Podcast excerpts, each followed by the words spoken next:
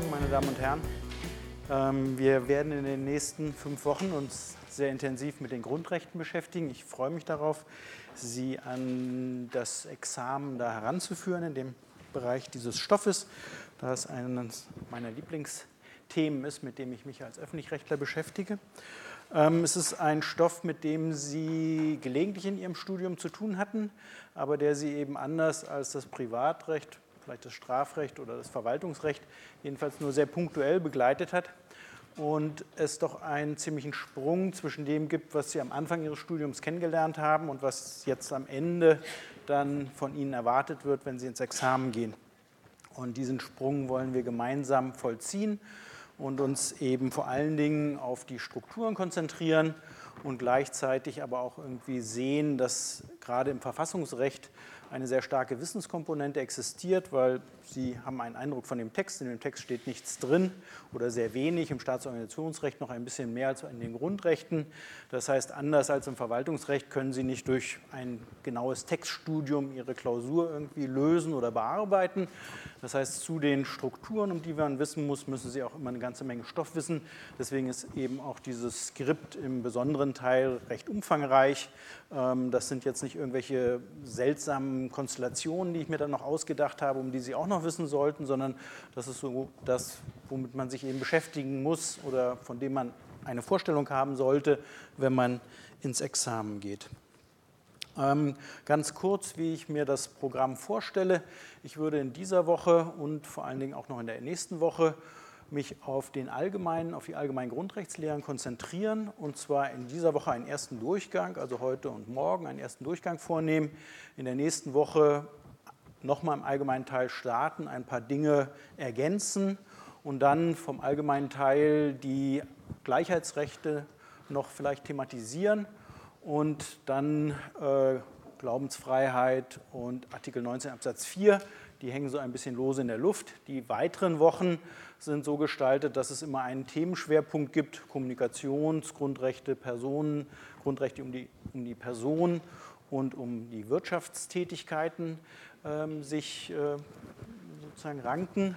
Und ähm, bei diesen besonderen Grundrechten werde ich mich auf die Grundrechte konzentrieren, die Schwierigkeiten aufwerfen, die ungewohnt sind, wie zum Beispiel Artikel 14.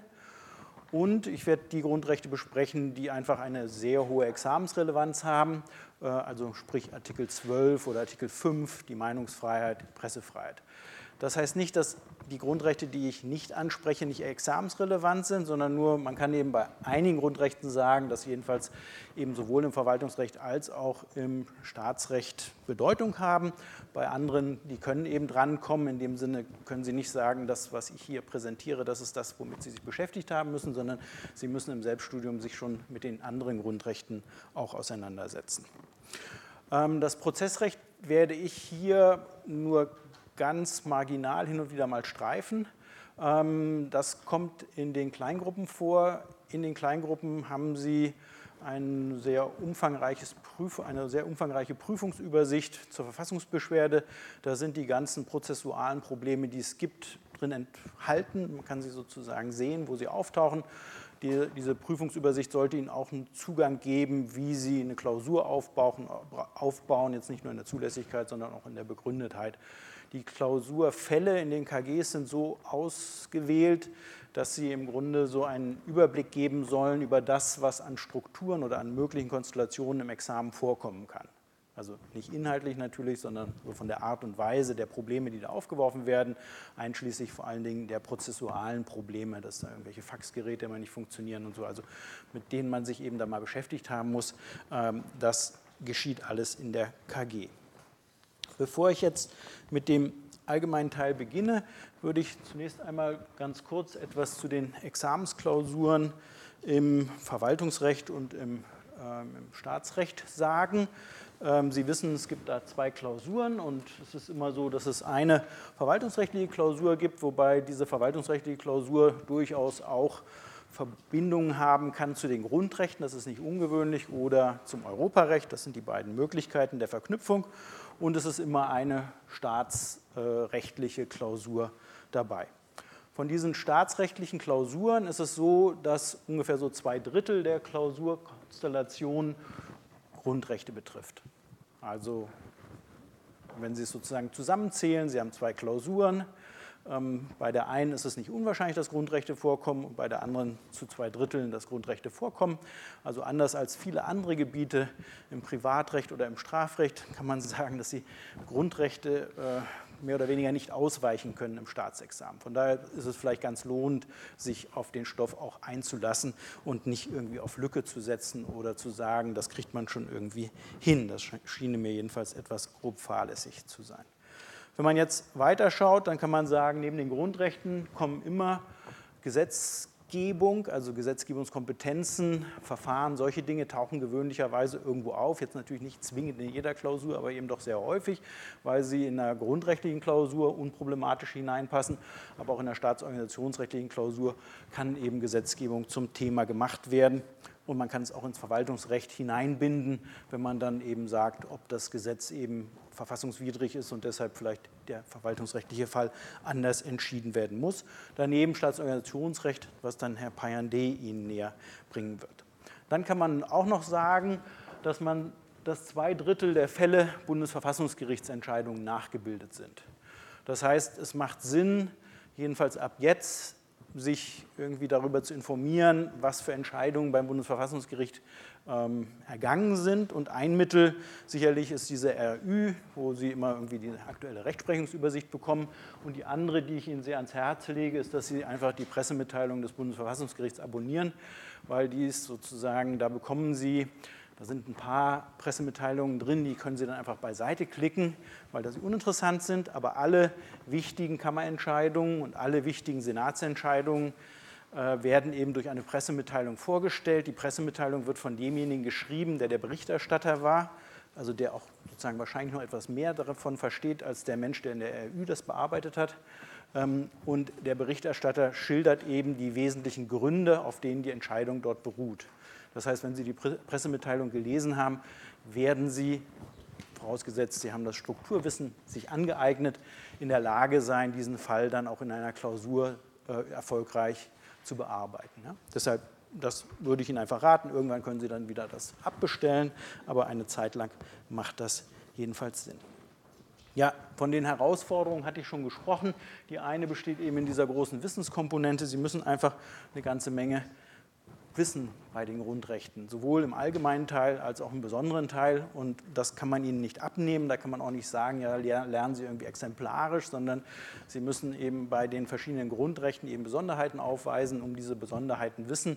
Ähm, und Sie müssen eben im allgemeinen Teil eben auch nicht nur wissen, dass es da drei Stufen gibt, Schutzbereich, Eingriff und dann eben die verfassungsrechtliche Rechtfertigung, sondern Sie müssen eben auch etwas von den Problemen auf der Eingriffsebene, von den Herausforderungen auf der Schutzbereichsebene wissen. Dann eben die Idee ist, dass man relativ viel sich erschließen kann, wenn man eben bestimmte Strukturen gleichzeitig kennenlernt. Das ist das, was ich hier versuche, mit Ihnen zu ergründen, dass Sie Ihnen diese Strukturen klar werden und dass man eben Wissen plus diese Strukturen Ihnen dann erlauben, sehr erfolgreiche Klausuren zu schreiben. Eine weitere Herausforderung besteht darin, dass Sie eigentlich eine ganze Menge auch von der einfachen Rechtsordnung verstehen müssen. Denn es sind ja immer Dinge, die in der einfachen Rechtsordnung passiert sind, die dann zum Gegenstand der verfassungsrechtlichen ja, Problematik, Rechtfertigung, Befragung gemacht werden. Und um herauszubekommen, worin eigentlich die Probleme verfassungsrechtlich liegen, muss man häufig etwas davon verstehen, wie denn eigentlich diese einfache Rechtsordnung funktioniert.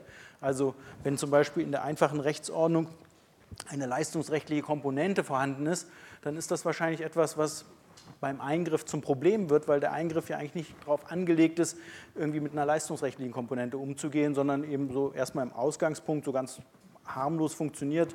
Sie dürfen alles tun, was Sie wollen, dann wird Ihnen was verboten, dann haben Sie einen Eingriff. Aber wenn eben eine leistungsrechtliche Dimension dazukommt, müssen Sie beim Schutzbereich und beim Eingriff eben überlegen, wie diese leistungsrechtliche Komponente vom Schutzbereich umfasst sein kann. Ja, und so etwas muss Ihnen eben auffallen. Wenn es Ihnen nicht auffällt, geht die Welt meistens nicht unter, aber es ist nicht so schön. Also es kann sozusagen zu Nachteilen führen. Und dann bleibt eben die weitere Herausforderung, die sich da ergibt, das muss ich Ihnen glücklicherweise nicht näher bringen, wie man eben diese Probleme in eine verwaltungsrechtliche Klausur einbindet. Ähm, aus meiner Sicht ist es nicht wirklich schwierig, aber man muss sich auch darüber eben mal Gedanken machen. Ähm, Im EVP 1 haben wir das mal kurz ein bisschen angesprochen, aber ähm, hier werden wir dafür eben keinen Raum haben, weil wir uns eben auf die staatsrechtliche Konstellation äh, konzentrieren werden. Gut, soviel vielleicht erstmal so als Einstieg. Ähm, und jetzt fangen wir mit den allgemeinen Grundrechtslehren an. Und wir beginnen zunächst einmal mit den Freiheitsrechten, weil die im Mittelpunkt ihrer Klausur stehen. Die bilden normalerweise auch den Schwerpunkt, also im Unterschied zu den Gleichheitsrechten. Und bei den Freiheitsrechten ist es auch so, dass man da eben in einem, in einem größeren Sinne von allgemeinen Lehren sprechen kann, weil die Freiheitsrechte eben unterschiedliche Grundrechtswirkungen oder unterschiedliche Grundrechtsdimensionen haben. Abwehrrecht, darauf werden wir uns konzentrieren, weil das der Regelfall in ihrer Klausur ist, aber eben auch die Schutzpflicht, Einrichtungsgarantie, Drittwirkungsproblematik. Also das sind alles Dinge, die eben mit den Freiheitsrechten verknüpft sind. Beim Gleichheitsrecht reicht es aus, wenn Sie begreifen, wie Artikel 3.1 geprüft wird und dann eben um die Diskriminierungsverbote äh, wissen. Das ist sozusagen der Stoff, der da dann auftaucht. Ähm, ja, beginnen wir mit dem Abwehrrecht. Fangen wir bei der, ersten, bei der ersten Ebene an, beim Schutzbereich. Wie sieht es da aus? Beim Schutzbereich ist es so, dass Sie den sachlichen Schutzbereich so haben, wie Sie es aus dem Verfassungstext kennen. Da werden bestimmte Dinge genannt. Da wird dann eben zum Beispiel gesagt, dass es da die Handlungsfreiheit geschützt wird. Sie können da Ihre Meinung sagen ähm, oder sich versammeln oder an etwas glauben. Das ist sozusagen der typische Fall eines Freiheitsrechts und die allgemeine Handlungsfreiheit fängt alle nicht speziell geschützten Formen des zu tun und zu lassen, was man will, auf. Das ist aber nicht die einzige Art von Gegenstand, die bei den Freiheitsrechten geschützt wird, sondern es gibt eben daneben auch Rechtsansprüche etwa, Anspruch auf Existenzminimum, auf Asyl, die funktionieren anders, weil sie daher eine Position haben, die ihnen nicht ein Recht auf alles gibt, sondern auf etwas ganz Bestimmtes. Das heißt, sie müssen da beim Schutzbereich eben erstmal bedenken, wie sieht dieses Recht aus, wie weit reicht dieses Recht, denn nur wenn Sie dieses Recht umschrieben haben, können Sie die Frage des Eingriffs thematisieren und eine verfassungsrechtliche Rechtfertigung, weil es eben nicht irgendwie ein, ein Grundrecht auf Asyl heißt eben nicht, dass wenn Sie kommen, eben aus beliebigen Gründen hier Aufenthalt äh, erhalten können, sondern eben nur, wenn politische Verfolgung vorliegt und wenn Sie dafür bestimmte Gründe nicht selber herbeigeführt haben und so weiter. Und das sind alles Dinge, die eben schon auf dem Schutzbereichseben eine Rolle spielen. Dann haben Sie so etwas wie Rechtsgüter, im Wesentlichen Gesundheit und Leben. Das funktioniert wieder anders. Bei Gesundheit und Leben stellt sich zum Beispiel die Frage, wie sieht es mit Gefährdungen aus? Also das Beeinträchtigungen, ein klassischer Eingriff, also Ihnen wird was verboten, Sie werden getötet, dass das ein Problem ist, das ist klar. Aber wie sieht es aus, wenn es eben um Gesundheitsrisiken geht, die im Vorfeld sind? Wird das eben mitgeschützt, wird das nicht geschützt? Das ist eben ein Thema, was sich dann eben aus der Art des Gegenstandes eben bei der Schutzbereichsbestimmung als Frage für Sie stellt. Und die vierte Eigenart, die Sie da finden können, das sind eben die Rechtseinrichtungen wie Eigentum, Ehe, so vergleichbare Positionen, eben mit der Besonderheit, dass ihre Rechtsposition oder ihre grundrechtlich geschützte Position eben immer nur so weit reicht, wie die einfache Rechtsordnung ihre Rechtsposition anerkannt hat. Hat also eine gewisse Ähnlichkeit mit der zweiten Gruppe, mit diesen Rechtsansprüchen. Auch da wieder, ja, das heißt, dass Sie im Schutzbereich jetzt nicht, an, nicht wie bei den Freiheitsrechten sagen können, ah, ist alles irgendwie geschützt, muss nur gucken, ob es irgendwie mein Thema berührt, Meinung, Glauben, sondern beim Eigentum müssen Sie eben genau sich anschauen, wie weit reicht das Eigentumsrecht ganz konkret durch die einfache Rechtsordnung und findet dann eben eine Verkürzung dieser Position statt. Nur dann können Sie eben von einem Eingriff in das Eigentumsrecht sprechen.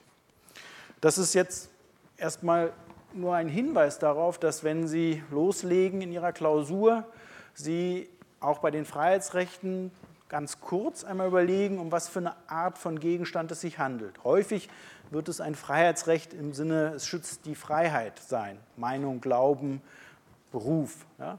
Und dann ist alles in Ordnung, dann können Sie sagen, da gibt es ein sachliches Thema, der Beruf, da haben Sie dann eine Definition gelernt und dann können Sie weiter marschieren und eben darlegen, dass hier der, der, der, der das Thema des Berufs hier berührt wird. Ja.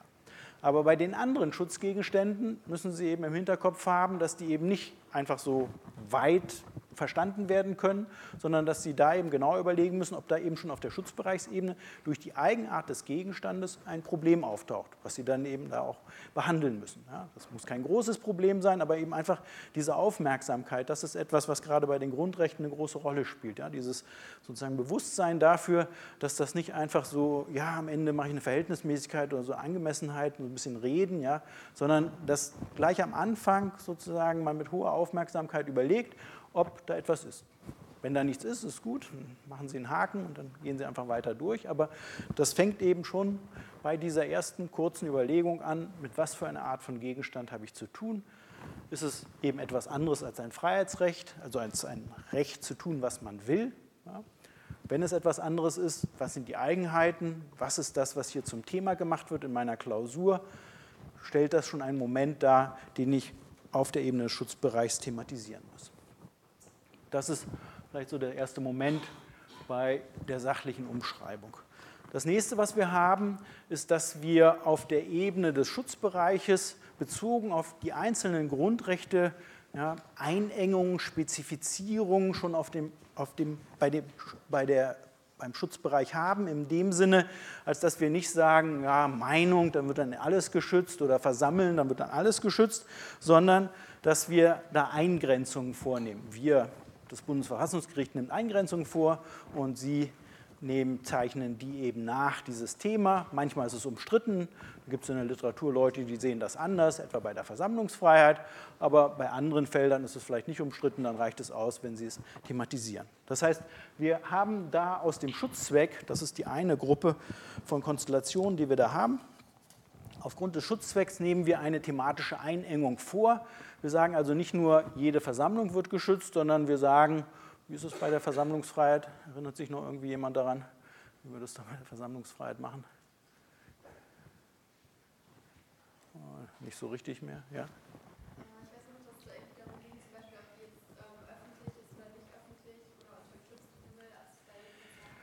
Ja, also das sind äh, Sachen, die auch wichtig sind. Wir schauen uns die Versammlungsfreiheit nochmal an. Das ist, war eher so dieses Problem mit dem Vorbehalt. Wir haben da so einmal unter freiem Himmel, dann haben wir einen Vorbehalt in 8.2, der eben zu Eingriffen ermächtigt. Und wenn wir eben nicht unter freiem Himmel haben, dann ist das nicht der Fall. Aber das setzt sozusagen noch einen Schritt früher an. Ja?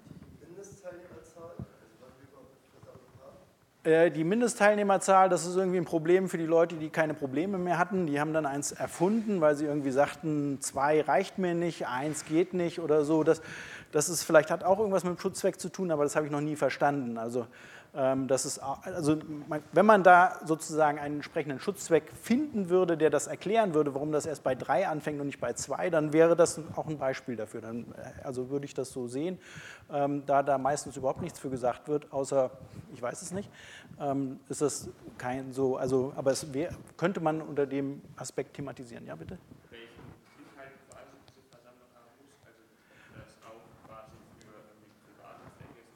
Ja, genau. Nicht? Das ist dieses Thema, ob da ein spezifisches, eine spezifische Intention mit der Versammlung verbunden sein muss. Nicht? Da gibt es Leute, die sagen, Versammeln als solches reicht. Dann gibt es die Leute, die sagen, es muss einen kommunikativen Zweck haben. Da haben Sie noch die Love Parade drin, da sagt man, das ist irgendwie auch kommunikativ.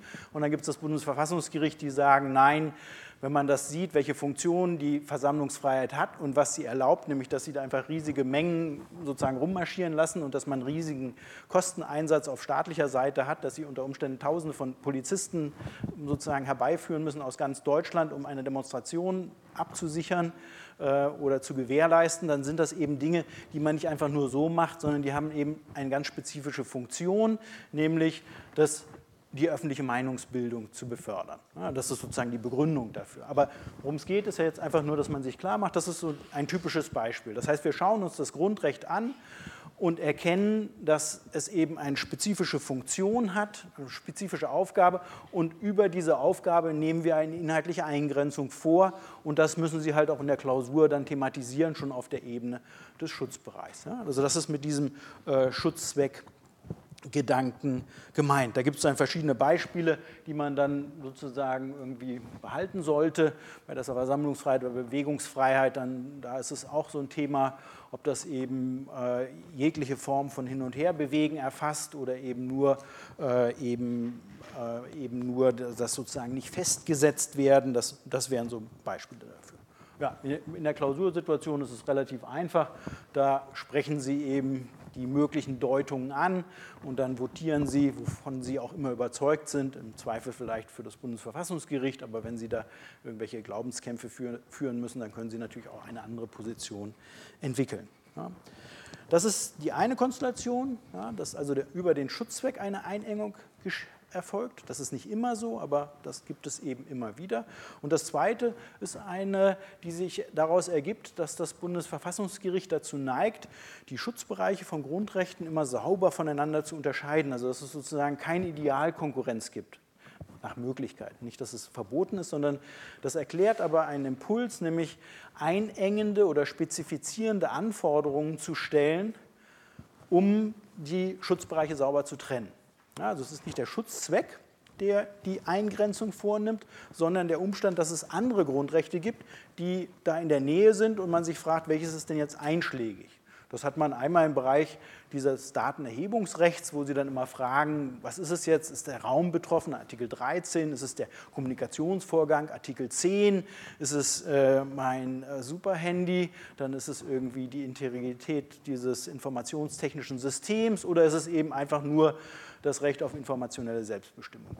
Da wird sauber abgegrenzt, aber Sie haben es eben auch in anderen ähm, Fällen. Und der andere Fall sind solche Konkurrenzfälle, die eben vor allen Dingen, das sollte Ihnen bekannt sein, wieder Meinungsfreiheit und Versammlungsfreiheit wäre ein typisches Beispiel dafür. Also, wenn wir ein Versammlungsverbot haben, ähm, eben diese Hess-Konstellation, wo eben an den Meinungsinhalt angeknüpft wird, eben gesagt wird, dass da eben eine Straftat begangen wird durch das, was durch die Versammlung ausgedrückt wird. Ja. Dann sagt das Bundesverfassungsgericht, dass das Verbot, soweit es eben an den Meinungsinhalt anknüpft, ein Thema der Meinungsfreiheit ist. Also dass diese inhaltliche Komponente nicht durch Artikel 8 geschützt wird, sondern Artikel 8 schützt eben die Art der Meinungsäußerung, nämlich dieses sich versammeln. Den Meinungsinhalt schützt eben nur Artikel 5. Das heißt jetzt nicht, dass das Versammlungsverbot plötzlich nicht mehr Artikel 8 berührt, denn natürlich berührt es auch Artikel 8, weil es verbietet ja die Versammlung, sondern nur, dass es eben zwei Grundrechte berührt, und zwar den Versammlungsinhalt, nur Artikel 5, und das Versammlungsverbot, soweit es eben diese Meinung, diese, Versam also Meinungsform, sich zu versammeln, verbietet, eben Artikel 8. Und Artikel 8 erfasst eben nicht den Meinungsinhalt und insoweit besteht eben keine Idealkonkurrenz zwischen Artikel 8 und Artikel 5. Im Ergebnis besteht dann doch Idealkonkurrenz, weil eben das Versammlungsverbot eben sowohl in Artikel 8, weil es die Versammlung verbietet, als auch in Artikel 5, weil es die Meinungsfreiheit eben beeinträchtigt, jedenfalls in dem Beispiel, was ich gerade gebildet habe, beeinträchtigt.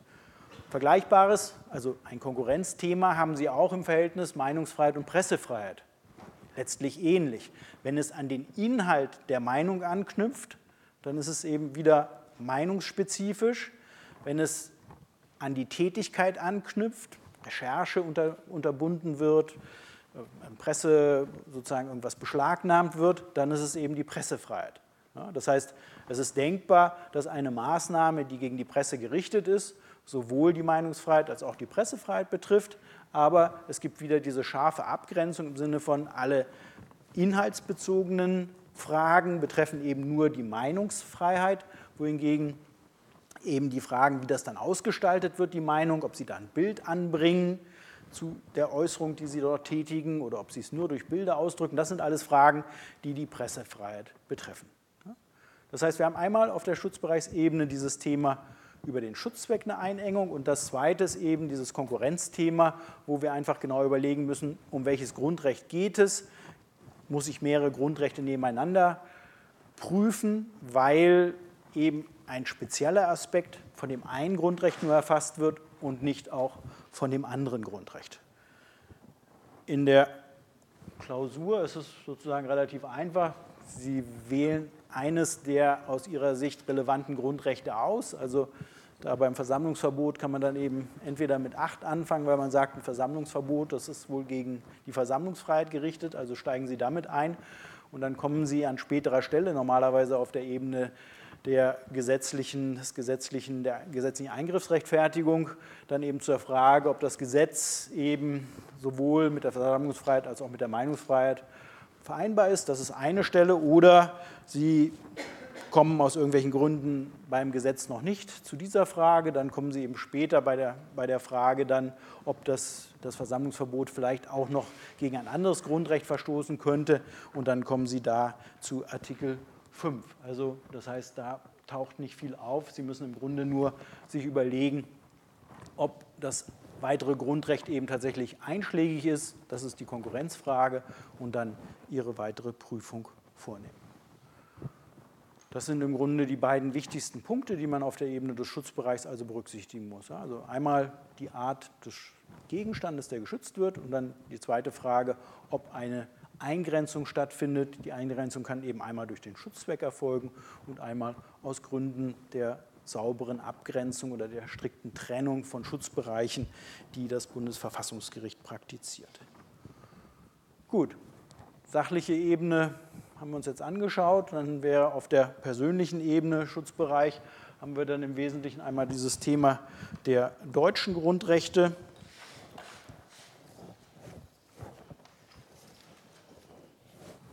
Das ich jetzt nicht mehr habe, aber das müsste ich auch so hinbringen. Ähm, bei den deutschen Grundrechten haben wir eben einmal, dieses, äh, einmal die Frage ähm, mit der Privilegierung von EU-Bürgern. Ähm, das ist Ihnen vielleicht noch vertraut. Wie machen wir das bei den EU-Bürgern? Was ist da das Problem mit den deutschen Grundrechten? Erinnern Sie sich daran noch? Ja, bitte?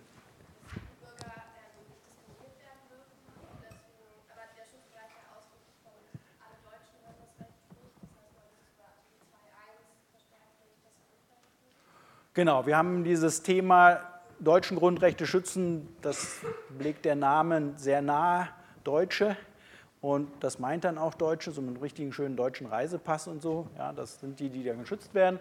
Und dann haben wir eben bei den EU-Bürgern das Gleichbehandlungsgebot aus 18a EUV als Diskriminierungsverbot. Das heißt, das wäre EU-rechtswidrig, wenn die sich nicht auf die deutschen Grundrechte berufen können. Darin ist man sich weitestgehend einig. Das war früher mal ein bisschen umstritten, aber heutzutage gibt es eigentlich kaum jemanden, der das bezweifelt. Das heißt, das brauchen Sie auch in Ihrer Klausur nicht zu thematisieren, sondern Sie gehen einfach davon aus, dass es dieses Diskriminierungsverbot gibt und deswegen also eine Gleichstellung erfolgen muss. Und dann ist die Frage, welchen Weg man da wählt. Und da gibt es eben zwei Möglichkeiten. Eben einmal den Weg, den Sie beschrieben haben, dass man eben den Schutz von Artikel 2.1 eröffnet, aber sagt, dass die spezifischen Schutzgehalte, die eben dann Artikel 8 oder Artikel 12 vorsieht, dass auf die sich eben auch die EU-Bürgerin berufen kann. Oder die Alternative ist, dass sie eben das Wort Deutsche äh, eben nicht anwenden, also einen Anwendungsvorrang des Europarechts praktizieren und dazu kommen, dass im Bezug auf, auf äh, Europäer auf Mitglieder der Europäischen Union eben äh, das äh, Artikel 12 oder Artikel 8 unmittelbar Anwendung findet. Und dann kann man darüber streiten, welches der richtige Weg ist. Ähm, und dann kann man sagen, naja, da die richtlinienkonforme Auslegung oder die EU-rechtskonforme Auslegung dem Anwendungsvorrang methodisch vorgeht, käme man dann im, im Zweifel dann eben zu 2.1 ja, also das sind sozusagen die Möglichkeiten. Im Ergebnis zweifelt man nicht daran, dass eben jedenfalls eine Gleichstellung erfolgt. Und bei Artikel 19 Absatz 3 hat das Bundesverfassungsgericht auch einfach nur gesagt, das passiert. Also hat sich gar nicht jetzt auf irgendeinen Weg, ähm, hat er keinen Weg genannt, wie das passiert, sondern einfach gesagt, da findet einfach eine Anwendung von Artikel 19 Absatz 3 dann statt, ähm, sodass man diese beiden Wege ansprechen kann in der Klausur kurz ähm, jedenfalls kommen Sie dann dazu, dass Sie in der Begründetheit irgendwie ein Grundrecht wählen müssen. Also da jedenfalls müssen Sie den Streit entscheiden. Und wenn Sie nach diesem methodischen Grundsatz vorgehen, Vorrang der Auslegung vor dem Anwendungsvorrang, dann kämen Sie eben zum Ergebnis, dass 2.1 der richtige Weg ist. Ich würde das nie breit thematisieren, sondern eher feststellend im Sinne von aus dem Diskriminierungsverbot oder Gleichbehandlungsgebot ergibt sich die Notwendigkeit einer EU-rechtskonformen äh, Bewältigung dieser, dieser Problematik im Grundgesetz. Zwei Möglichkeiten und äh, aufgrund des Vorrangs äh, des, äh, der EU-konformen Auslegung äh, kommen Sie dann zu Artikel 2 Absatz 1. Und dann stellt sich die Frage, was machen Sie mit nicht privilegierten Ausländern, also allen Ausländer, Ausländerinnen, die nicht aus der EU kommen. Da sagt man, die können sich auf Artikel 2 Absatz 1 berufen weil das, Grundrecht, äh, das Grundgesetz eben mit der Unterscheidung zwischen Deutschen und Menschenrechten eben nicht Ausländer diskriminieren wollte, sondern Deutsche privilegieren wollte. Das heißt, man wollte nicht den Grundrechtsschutz grundsätzlich beseitigen, dass sie sich darauf nicht berufen können, sondern man wollte eben einfach nur sagen, dass bestimmte Bereiche eben Deutschen vorbehalten sind oder gerade Deutschen zukommen. Aber eben andere Ausländer können sich dann eben auf Artikel 2 Absatz 1 ähm, berufen. Das können Sie in der Beschwerdebefugnis kurz ansprechen. Auch das würde ich, würde ich nicht sehr viel zu sagen, da es letztlich nicht ernsthaft umstritten ist. Gut, das ist das, was wir bei, der natürlichen, bei den natürlichen Personen haben. Und dann haben wir äh, bei Artikel 19 Absatz 3, also diese kollektiven Formen. Ähm, da haben wir als erstes den Begriff der juristischen Person und da sollten Sie sich dann irgendwie klar machen, erinnern und auch thematisieren in der Klausur, dass eben, da heißt es in Artikel 19 Absatz 3, die Grundrechte gelten auch für inländische juristische Personen, soweit sie ihrem Wesen nach auf diese anwendbar sind. Und juristische Person wird hier eben in einem sehr viel weiteren Sinne verstanden als nach Maßgabe der einfachen Rechtsordnung. Also es geht gerade nicht um juristische Person im engeren Sinne, sondern es reicht eben letztlich jede hinreichende organisatorische Verselbstständigung aus. Und das sollten Sie dann auch in einer Klausur kurz erwähnen, dass eben juristische Person bei 19 Absatz 3 eben nicht juristische Person bedeutet, sondern eben diese hinreichende organisatorische Verfestigung. Und wenn es sich dann um eine juristische Person im Sinne des einfachen Rechts handelt, dann können Sie sagen, also wird die auch geschützt, aber wenn es sich um eine KG handelt oder irgendetwas anderes, dann können Sie eben sagen, dass eben eine solche hinreichende Verfestigung bei einer KG oder einer BGB-Gesellschaft oder was auch immer äh, eben vorliegt. Und dann gibt es irgendwie irgendwelche Grenzfälle. Ähm, das ist zum Beispiel der regelmäßige Veranstalter von Großdemonstrationen. Da hat das Bundesverfassungsgericht mal in einer Entscheidung gesagt, ja, wenn das regelmäßig geschieht, dann reicht das aus als organisatorische Verfestigung. Also hat sich gar nicht gefragt, ob das jetzt ein Verein ist oder ob das eine BGB-Gesellschaft ist, sondern einfach gesagt, äh, mir genügt es, wenn diese Stabilität erkennbar wird. Begründung könnten Sie kurz geben im Sinne von eben Schutzzweck, eben typische Gefährdung vor typischen Gefährdungslagen zu schützen oder personales Substrat, was hinter, den, hinter der Vereinigung steht. Ähm, manchen Lehrbüchern wird das so als Gegensatz präsentiert, so als Streit, das eine oder das andere richtig. Das Bundesverfassungsgericht nimmt das eigentlich nebeneinander. Es gibt eben Organisationsformen, die kein personales Substrat haben, wie die Stiftung da bleibt ihnen nichts anderes übrig, als dann eben mit der grundrechtstypischen Gefährdungslage zu argumentieren. Es gibt andere Sachen, da passt es leichter, mit dem personalen Substrat zu argumentieren. Sie müssen sich aus meiner Sicht um diesen vermeintlichen Streit keine Gedanken machen, sondern einfach mit dem Schutzzweck argumentieren, wenn Sie da eine Begründung für geben. Ähm, ja, also das sind, glaube ich, so die Dinge, die da eine äh, Rolle spielen. Genau, die Beispiele hatte ich schon genannt. Ähm, wichtig, ja, also dass Sie es tatsächlich in der Klausur eben ansprechen. Ich habe gerade 40 Klausuren korrigiert, in denen, glaube ich, kein einziger es gelungen ist, darauf hinzuweisen, dass man juristische Personen hier eben irgendwie anders versteht als äh, eben im einfachen Recht. Ja. Also es ist ein Punkt, den man relativ leicht äh, beherrschen kann. Das ist der, das erste Tatbestandsmerkmal und hier haben wir jetzt ausnahmsweise mal eine Norm, die man tatsächlich dann auch irgendwie anwenden kann, im Sinne von, es wäre ganz schön, wenn Sie dann tatsächlich alle Tatbestandsmerkmale der Norm prüfen, nicht nur eins oder so zwei, sondern alle. Sie können die, die unproblematisch sind, wie inländisch oder so, dann einfach bejahen, aber es sollten eben alle Tatbestandsmerkmale auftauchen. Ähm, was noch zum, sozusagen zum Thema wird, ist eben dieses mit dem Wesen nach anwendbar. Da können Sie dann auch wieder auf den Schutzzweck zurückgreifen, wenn Sie das ein bisschen plausibilisieren wollen. Also Sie haben dann wahrscheinlich so eine Vorstellung davon, dass es Grundrechte gibt, wo das wohl funktioniert, irgendwie Meinung, Beruf, Eigentum, das sind so naheliegende. Beim Glauben muss man kurz einen Moment überlegen, aber wenn man sich klar macht, dass Glauben immer etwas Kollektives ist, dann wird wohl Glauben auch so etwas sein. Wo sind so Grenzen? Menschenwürde ist so eine Grenze. Ja, also da sagen wir irgendwie, das knüpfen wir an das einzelne Individuum an. Wo ist noch eine Grenze? Wie sieht es mit dem allgemeinen Persönlichkeitsrecht aus? Wie würden Sie sagen, Wesen nach anwendbar, allgemeines Persönlichkeitsrecht bei einer,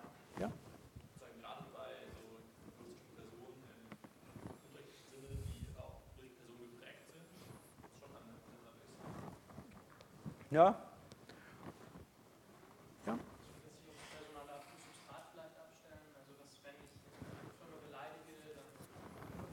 Dann ist die ganz traurig. Ne? Oh, verdient kein Geld mehr. Oh, das ist traurig. Ja, ja, nicht? Also kann man sich gut vorstellen. Also es kommt vielleicht darauf an, um was es beim, bei, beim allgemeinen Persönlichkeitsrecht geht. Also es sind wahrscheinlich so Dinge wie, wie ähm, Geheimnisschutz. Das liegt sehr nahe, dass das eben für organisatorische Verfestigungen auch gilt. Und Recht auf sexuelle Orientierung ist wahrscheinlich meistens nicht so das Problem von OHGs oder so. Also dass die gerne KG werden wollen oder eine Aktiengesellschaft oder so, das können die einfach machen.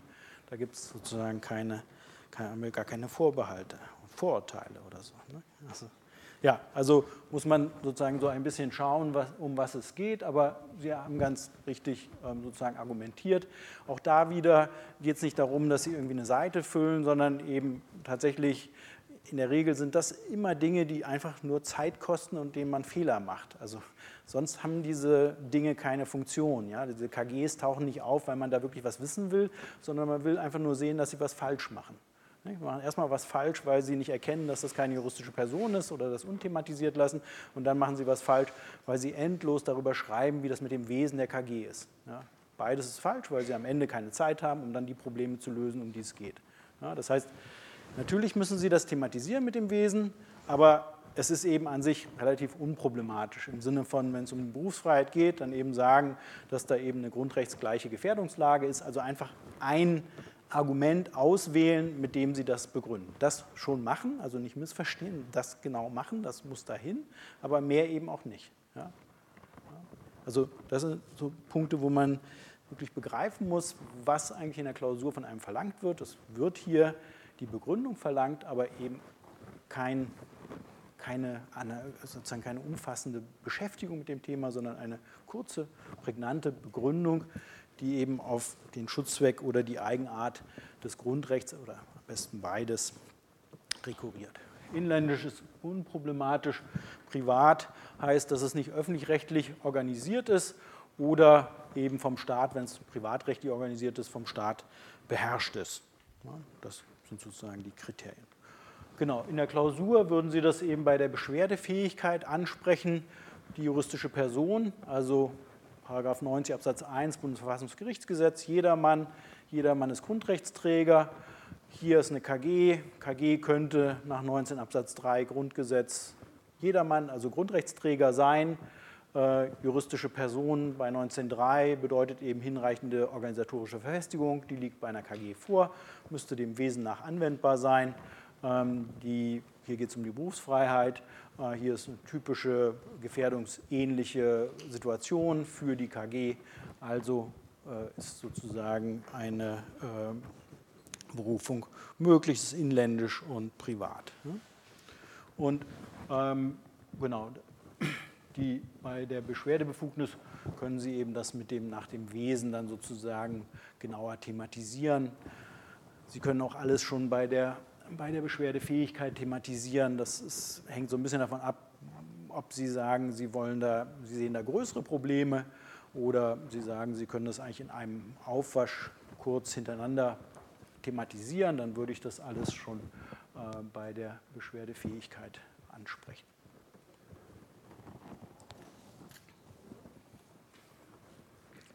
Gut, ähm, jetzt bin ich gespannt, was kommt. Der Grundrechtseingriff, das ist schön. Das heißt, wir sind auf der Ebene des Schutzbereichs fertig. Sachlicher, persönlicher Schutzbereich. Persönlicher Schutzbereich, im Grunde einfach einmal das Thema deutschen Grundrechte. Wie gehen wir damit um? Für Sie im Wesentlichen, Sie haben meistens nicht mit dem äh, nicht privilegierten Ausländer zu tun, sondern in der Regel ist es immer irgendein EU-Bürger oder eine EU-Einrichtung, äh, die sich auf etwas beruft. Das ist der typische Fall, der bei Ihnen auftaucht. Dann eben die entsprechende europarechtskonforme Auslegung und bei Artikel 19 Absatz 3 eben die Besonderheiten, auf die ich Sie gerade hingewiesen habe. Einmal, was bedeutet juristische Person und das Zweite, dem Wesen nach, wie Sie das begründen, eben durch die beiden Möglichkeiten personales Substrat oder äh, Gefährdungs, vergleichbare Gefährdungslage für die Organisation. Gut, beim Grundrechtseingriff haben wir erstmal irgendwie den modernen Grundrechtseingriff, der in einem sehr weiten Sinne alles Mögliche erfasst. Sie brauchen nur eine Beeinträchtigung einer durch den Schutzbereich geschützten Position die Definition sollten Sie in der Klausur bringen und dann vielleicht einen Satz auch noch schreiben, wenn Sie Zeit genug haben. Nicht mehr als einen Satz, aber einen Satz, dass eben diese Ausdehnung des Eingriffsbegriffs eben notwendig ist, um eben auf die Vielfalt staatlicher Maßnahmen grundrechtsangemessen reagieren zu können. Wenn der Satz fehlt, ist kein Problem. Es ist eher so, dass wenn Sie sozusagen es darum geht, dann im zweistelligen Bereich weiter oben hinzukommen, dann sind eben solche Sätze hilfreich, weil man dann denkt, ah, er hat nicht nur sehr schön die Arbeit gelöst oder sie hat sehr schön die Arbeit gelöst, sondern es sind eben auch noch solche Begründungselemente drin, die so wirken, als ob sie mit großer Souveränität und Weitsicht eben ihre Arbeit angefertigt haben. Das will ich gar nicht in Zweifel stellen, dass sie das getan haben, aber das unterstützt es, also bringt es sozusagen dann auch zum Ausdruck. Ähm, auf der Ebene des Eingriffs gibt es aus meiner Sicht so drei Dinge, die man, mit denen man sich da sozusagen, der man sich bewusst werden sollte. Die erste Herausforderung besteht darin, dass es tatsächlich immer wieder mal ein Problem werden kann, ob etwas überhaupt eine Beeinträchtigung ist. Und das Problem entsteht daraus, dass man eben auch auf der Ebene des Schutzbereichs unsicher ist. Das heißt, Eingriff und Schutzbereich rücken sehr eng zusammen. Sind offenbar Konstellationen, wo man eben nicht irgendwie eine Handlungsfreiheit hat, wo man dann einfach sagt, es beeinträchtigt oder nicht. Ein hübsches Beispiel finde ich, daran kann man es sich ganz schön machen. Der Überflug eines Versammlungscamps durch ein Kampfflugzeug unter Unterschreiten der Mindestflughöhe um 30 Meter. Also es ging nicht um einen Angriff, wie man das aus den Filmen kennt, dass dann geschossen wird, sondern das flog da einfach. Ja. Ähm, in 115 Meter Höhe. Frage ist, das, ist, ist das ein Eingriff in die Versammlungsfreiheit? Ja? Und ich weiß nicht, wie es Ihnen geht, aber es wäre schön, wenn Sie jetzt irgendwie erstmal einen Moment zögern. Also irgendwie jetzt nicht sagen, ist ja logisch, sondern irgendwie sagen, hm, weiß ich auch nicht so genau. Das ist, also wenn der Effekt entstanden ist, dann wäre jetzt ein schönes Beispiel, weil darum geht es gerade. Also wie kriegen wir jetzt heraus, ob das ein Eingriff ist oder nicht? Ja, Flugzeuge fliegen, hm, Manchmal fliegen sie unter der Flughöhe der zulässigen, ja, aber ist das jetzt ein Eingriff in die Versammlungsfreiheit? Das heißt, wir müssen überlegen, was ist die Versammlungsfreiheit? Ja, Im ersten Moment ist das wieder irgendwie einfach, dass man so sagt, na, darf man sich versammeln. Das wird hier jetzt nicht beeinträchtigt. Die Leute waren da in diesem Camp, die mussten dann, das war nicht so laut, die wurden nicht angegriffen. Ja, also darum ging es nicht, sondern ja, das heißt, wir müssen irgendwie noch einen Schritt weiter kommen. Wir müssen uns also jetzt ein Merkmal überlegen, ein Element überlegen, das dazu führt, dass wir entweder sagen, das könnte ein Eingriff sein oder es ist kein Eingriff. Ja, weil mit der Aussage, wir können uns versammeln, kommen wir eben nicht weiter. was könnte das für ein Moment sein? Haben Sie eine Idee, was man da vielleicht für eine Überlegung haben könnte als Kriterium, wann so etwas also Sie können sich es ja auch mal anders vorstellen, wie Sie es aus den Filmen kennen. Also wenn Sie so James Bond gucken, tun Sie vielleicht nicht alle, aber ich gerne, dann ist es meistens so, dass dann so Hubschrauber fliegen, die fliegen dann ähm, sehr niedrig. So sagen wir mal in vier Meter Höhe lassen Sie einfach vier große Kampfflugzeuge, äh, Kampfhubschrauber über das Camp immer so hin und her fliegen. Ja? Das ist wahrscheinlich die Situation, wo Sie sagen, na dann wahrscheinlich schon ein Eingriff. Aber warum ist das ein Eingriff? Ne? Ja, bitte.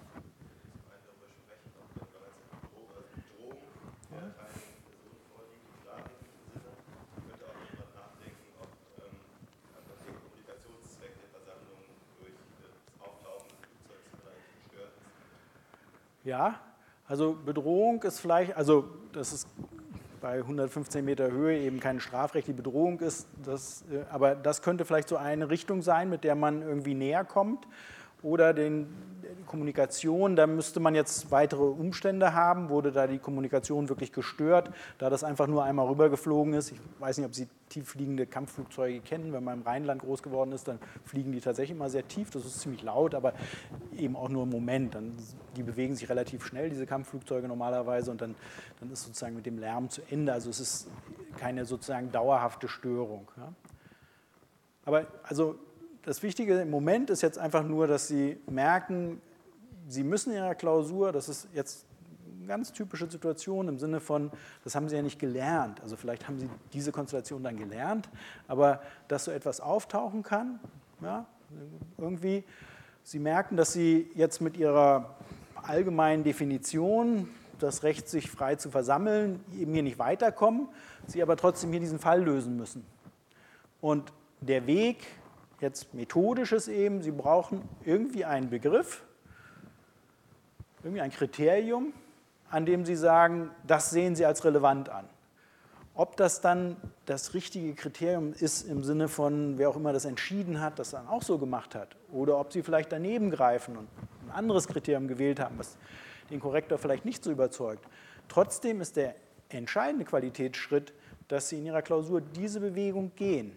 Dass also der Korrektor sieht, ah, Sie haben jetzt nicht einfach irgendwie gesagt, ist oder ist nicht, sondern Sie haben gesagt, wir müssen das sozusagen an etwas festmachen, was zur Eingriffsqualität führen kann oder nicht.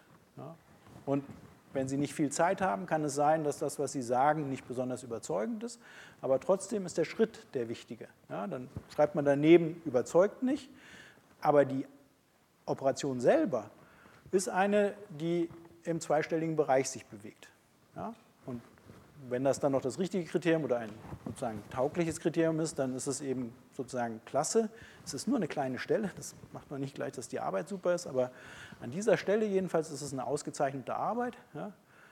Wohingegen, wenn diese Sache nicht geschieht, ja, dann hat man eben den Eindruck, den Sie schon vorher die ganze Zeit hatten, hatten schon bei der juristischen Person das nicht richtig hingemacht und jetzt schon wieder nicht. Also eben, ja, das ist dann nicht so schön. Ja,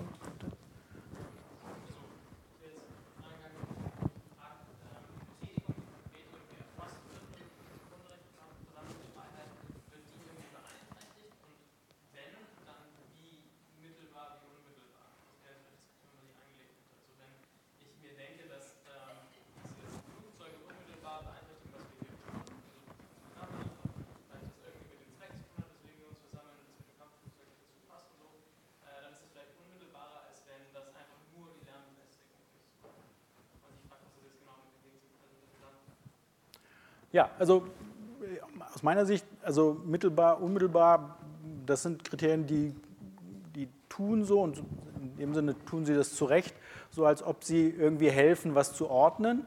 Und im Zweifel sollten sie auf solche in der Sache natürlich völlig nichtssagende Unterscheidungen zurückgreifen, weil es eben wieder so wirkt, als anders als Wirkung können wir ja an der Stelle nicht erzeugen, weil es eben so wirkt, dass sie eben strukturieren, dass sie sehen, dass unterschieden werden muss, dass sie nach einem Kriterium suchen zu unterscheiden. Also von daher wäre das auch eine Möglichkeit, damit umzugehen. Ähm, ja, das, das, Bundesverwaltungsgericht, was hier diesen Fall entscheiden musste, hatte sich dann überlegt, dass es sozusagen auf das Kriterium des Einschüchterns abstellt. Und sagt, also wenn das sozusagen dazu führt, dass die Leute sozusagen vielleicht nicht mehr so frei von ihrer Versammlungsfreiheit Gebrauch machen, wie sie es machen würden, wenn diese Kampfflugzeuge eben nicht in dieser Höhe fliegen würden, dann könnte das oder kann es nicht ein, also das Kriterium ist einschüchtern und dann wird eben geschaut, ob das Kampfflugzeug, wenn es so fliegt, eben einschüchternde Wirkung hat oder nicht. Das kann man dann unterschiedlich beurteilen. Das Bundesverwaltungsgericht meinte, das hat so eine einschüchternde Wirkung, wenn es unter der Mindestflughöhe fliegt. Das ist alles nicht entscheidend, sondern das Entscheidende ist einfach nur jetzt hier die Struktur im Sinne von das Kriterium, was ich nenne, ist einschüchtern und dann habe ich meinen Fall. Da muss ich irgendwie sagen, das ist oder es ist nicht. Ja, fertig ist es. Ja. Aber das ist sozusagen die Operation, um die es geht. Ja. Wenn Sie so etwas haben, dann ist erstmal das Schöne, dass Sie überhaupt merken, dass es da ein Problem gibt. Und wenn Sie es merken, wenn Sie das noch in der Klausur zum Thema machen können, jetzt nicht groß, sondern zum Thema machen können im Sinne von, dass Sie sagen, hier haben wir ein Problem, weil es eben unklar ist, ob man darin eine Beeinträchtigung sehen kann. Das heißt, wir müssen uns überlegen, was für ein spezifisches Moment im Schutzbereich ist, von dem eben hier die Beurteilung abhängig gemacht werden kann oder nicht. Und wenn Ihnen kein einfällt, vielleicht ist dann mittelbar, unmittelbar, also irgendwie so etwas, eine Unterscheidung aufmachen und sagen, das ist oder das ist nicht eben dann relevant.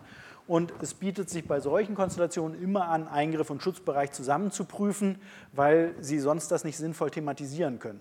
Ja, weil Sie ja gerade den Eingriff ja das Problem aufwirft, weil Sie eben, oder der Eingriff ist nicht das Problem, sondern die Art der Beeinträchtigung ist das Problem. Und ob das eben ein Eingriff ist, hängt eben ganz entscheidend davon ab, wie Sie den Schutzbereich bestimmen. Deswegen macht es Sinn, in diesen Dingen beides zusammenzuziehen, um dann zu thematisieren, ob diese Art von Beeinträchtigung tatsächlich ein Eingriff in den Schutzbereich ist. Ja, bitte?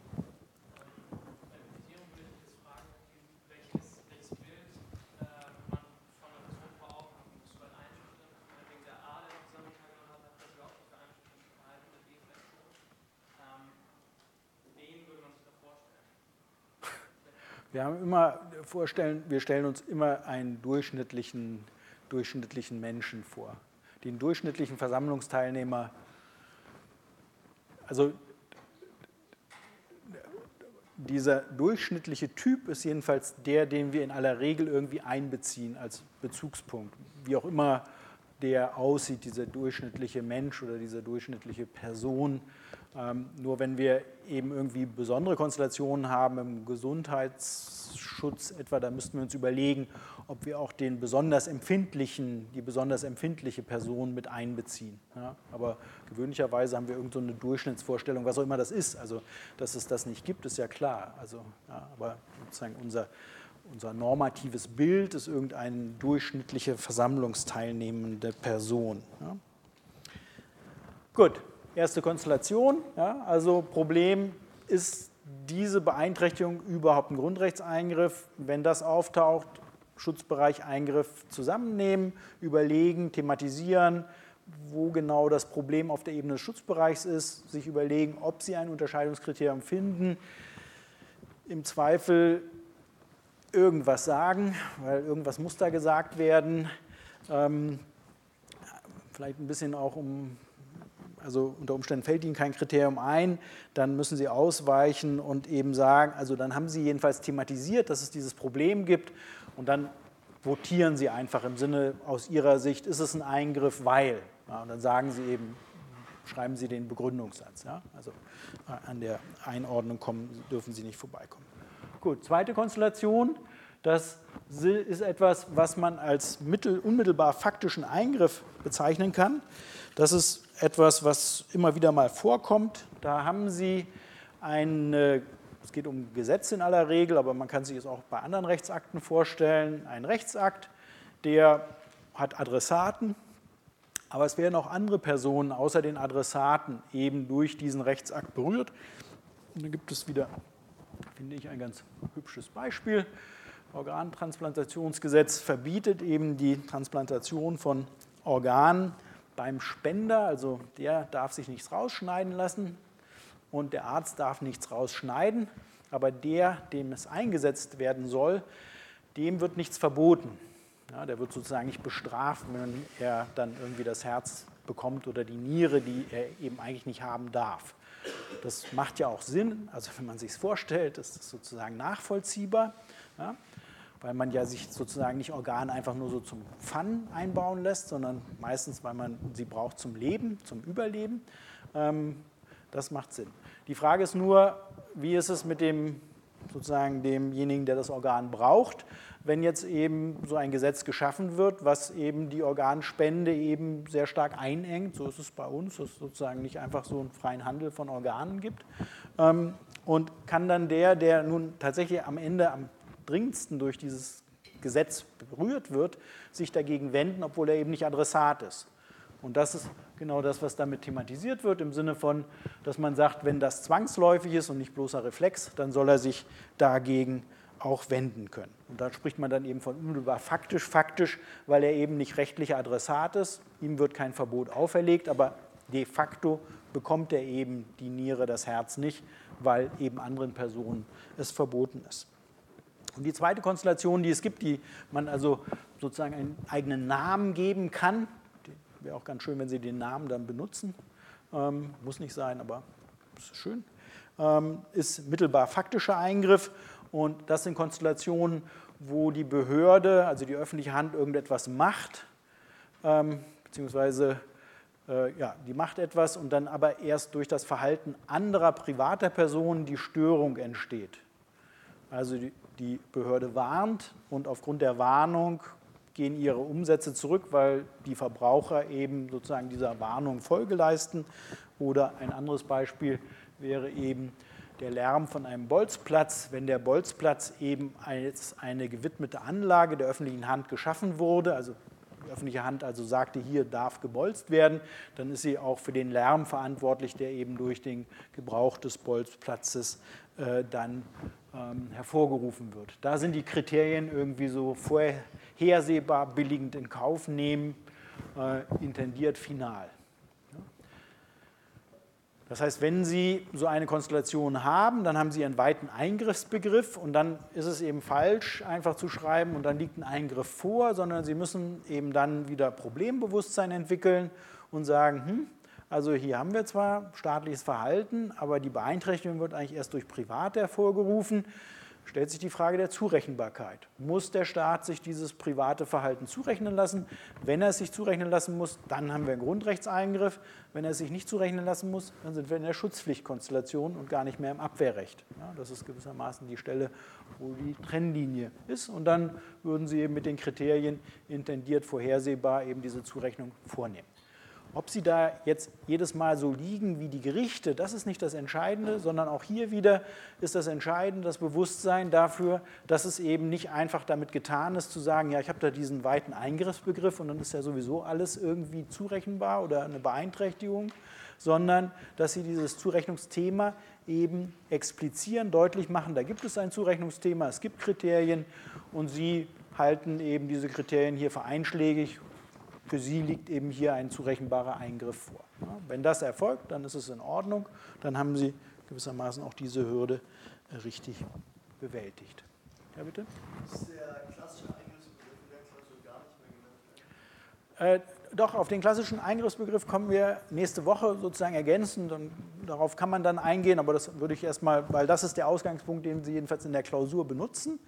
Und der klassische Eingriff ist eher so etwas, was man sich noch überlegen kann, ob man es dann dazu nimmt. Aber das ist das, womit Sie in der Klausur immer anfangen, diese Form von Eingriff. Ja?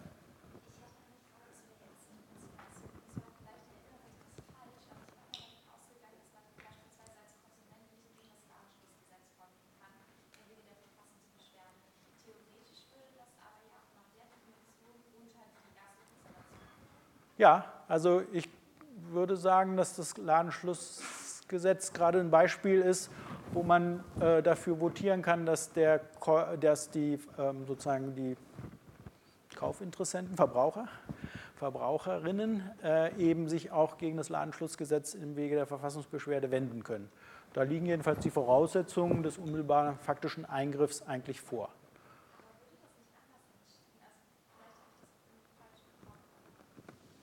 Ähm, also ich meine, dass das Bundesverfassungsgericht sogar das so entschieden hat, aber selbst wenn das Bundesverfassungsgericht, ich will niemals die Autorität des Bundesverfassungsgerichts bezweifeln, sondern das würde einfach nur noch mal unterstreichen, dass es da ein Zurechnungsproblem gibt, das man vielleicht unterschiedlich thematisieren kann. Wenn ich mich recht entsinne, hat das Bundesverfassungsgericht genau diese Möglichkeit anerkannt im Ladenschlusszeitengesetz. Ja.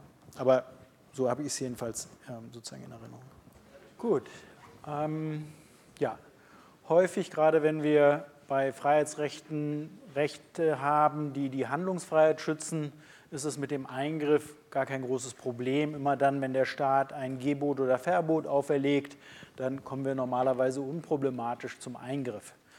Es gibt aber, und darum geht es ja jetzt gerade in der Examensvorbereitung, eben auch immer wieder Konstellationen, wo tatsächlich der Eingriff selber zum Problem wird, also eben diese Begründung Schwierigkeiten hervorruft. Und ein paar dieser Konstellationen, einfach um ein Gespür vielleicht oder eine Vorstellung davon zu erzeugen, was da auf Sie zukommen kann und worin dann das Problem vielleicht besteht, ähm, deswegen würde ich gerne ein paar Beispiele mit Ihnen mir anschauen. Das erste ist dieses hier, Rentenanspruch entsteht nur, sofern Betroffener zuvor seinen Hof auf- oder abgibt. Das ist irgendwie doof, aber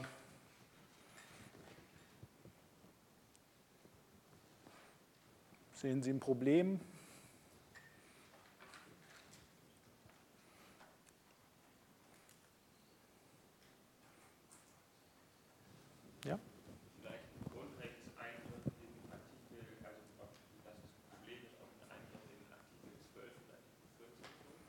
Mhm.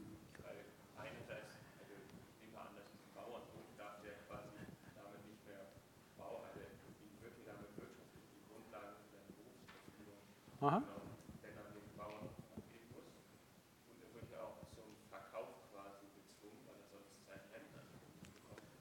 Genau, einmal die Berufsfreiheit, ein Problem. Also was würde dafür sprechen, dass die Berufsfreiheit hier ein Problem ist oder was würde dafür sprechen, dass es kein Problem ist? Ja, bitte?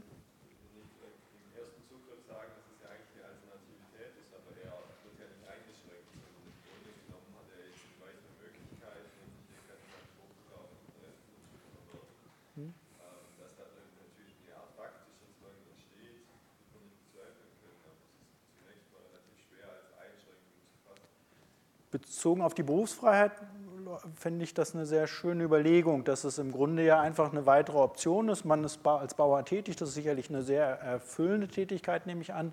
Ähm, aber irgendwann denkt man sich, jetzt hat man so viel Erde bearbeitet, jetzt möchte man gerne mal was anderes machen. Ähm, mehr, was macht ein Bauer? Keine Ahnung, was der in der Pension macht. Tennis spielen wahrscheinlich. Ähm, möchte mehr Tennis spielen. Äh, die Möglichkeit wird ihm hier eröffnet, indem er Rentenansprüche äh, dann eben erworben hat, beziehungsweise sie dann einlösen kann, sodass man bei der Berufsfreiheit wahrscheinlich tatsächlich hier eher dazu käme, ähm, den Eingriff zu verneinen, es sei denn, Sie, Sie, Sie würden eher einen Eingriff bejahen. Wie, äh, das ist ja jetzt nicht irgendwas, wo es richtig oder falsch ist, sondern man müsste überlegen, wie Sie argumentieren würden.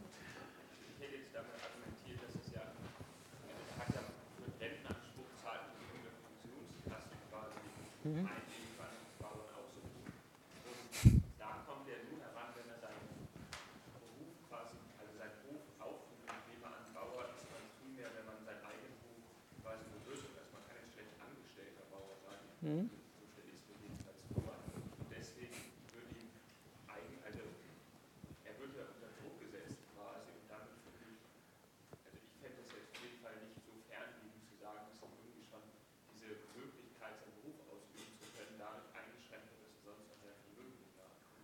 Ja, ähm, ich glaube, das Problem bei, also das wäre jetzt eben so ein bisschen im Sinne von, wie ist die einfache Rechtslage, dass man eben sagt, eine Rente ist eben gerade der Zustand, in dem man eben gerade keinen Beruf mehr ausübt. Also man kann Renten eben nur haben, wenn man keinen Beruf ausübt. Sie können Ihren Beruf so lange ausüben, wie Sie wollen als Bauer, aber dann sind Sie eben nicht Rentier. Wenn Sie Rentier werden wollen, dann müssen Sie den Beruf aufgeben. Das liegt in der einfachen Rechtsordnung. Es gibt nicht den Rentner, also klar, also es, gibt, es gibt sozusagen einen politischen Beamten, wenn er entlassen wird, dann hat er sozusagen Pensionsansprüche auf Zeit, obwohl der jetzt auch noch einen anderen Beruf nachgehen kann. Aber in aller Regel ist es bei uns in der Rechtsordnung so vorgesehen, dass Rentenansprüche eben immer voraussetzen, dass sie gewissermaßen Beruf nicht mehr ausüben oder teilweise nicht mehr ausüben, wenn es irgendwelche Unfähigkeitsbezüge sind. Sodass man bei dem Beruf wohl wirklich in Schwierigkeiten käme. Aber es bliebe eben, Sie hatten ja auch noch ein zweites Grundrecht genannt, eben das Eigentumsgrundrecht, wo man sich schon überlegen kann, eben ob der Zwang, eben seinen Hof aufzugeben, das ist ja irgendwie eine Eigentumsbeeinträchtigung, denn man muss dieses Eigentum jedenfalls aufgeben und dann die Rentenansprüche zu bekommen, ob da eben dann sozusagen man einen Eingriff sie, äh, darin sieht. Aber man sieht, da ist ein Problem, weil es eben hier jetzt eben an so einer Rechtspflicht im engeren Sinne, also es ist eine Rechtspflicht, aber sie ist eben nicht, sie knüpft eben nicht, äh, also sie wird einem nur auferlegt im Sinne von, wenn ich etwas Bestimmtes will. Ja.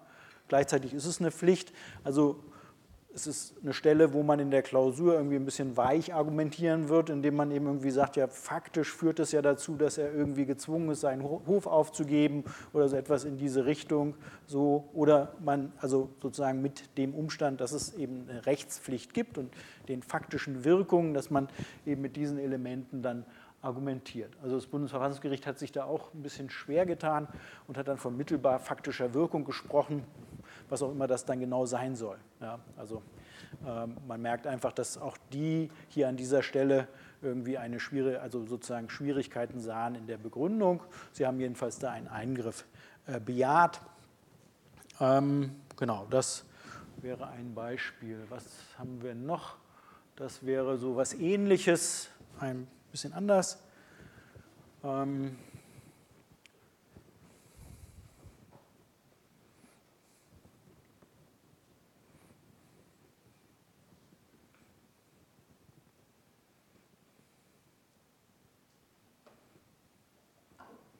Also das sind sicherlich beides Konstellationen, wo man irgendwie, wenn man es liest, denkt, ja, das kann ja nicht richtig sein im Sinne von, da muss ich wohl zum Eingriff kommen und dann eher die Schwierigkeit darin besteht, wie sieht die Begründung aus. Das Beruhigende vielleicht, so richtig super Begründung hat da niemand. Also es reicht aus, dass sie eben deutlich machen, sie sehen da eben etwas, irgendwie die Momente herausarbeiten, benennen, worin eben das Beeinträchtigende liegt und dann eben sagen, deshalb ist es ein Grundrechtseingriff. Ja, ja bitte. Ja.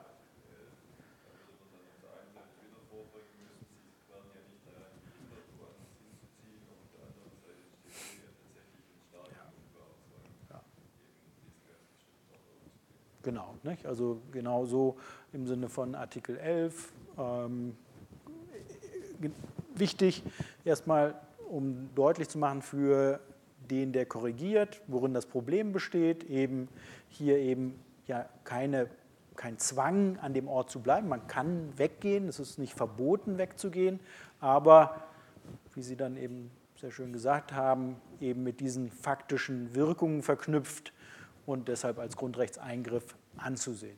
Also, dass sozusagen einfach aufmerksam sind, wo genau liegt das Problem? Also warum kann man daran zweifeln, ob es ein Eingriff ist oder warum ist es jedenfalls nicht einfach ein Eingriff? So in diese Richtung argumentieren und dann im zweiten Schritt darlegen, ähm, wie der Eingriff aussehen könnte. Ja, Ladenschlusszeiten hatten Sie schon angesprochen, das Beispiel.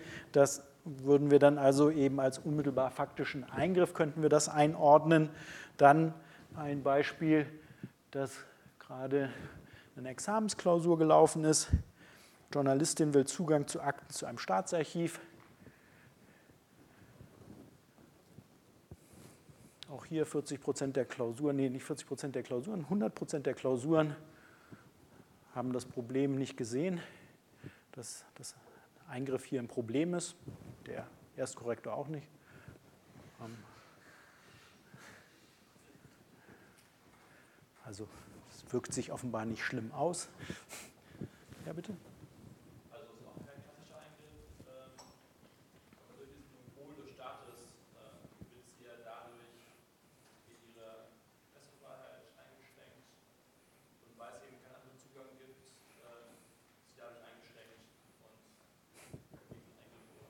Mhm.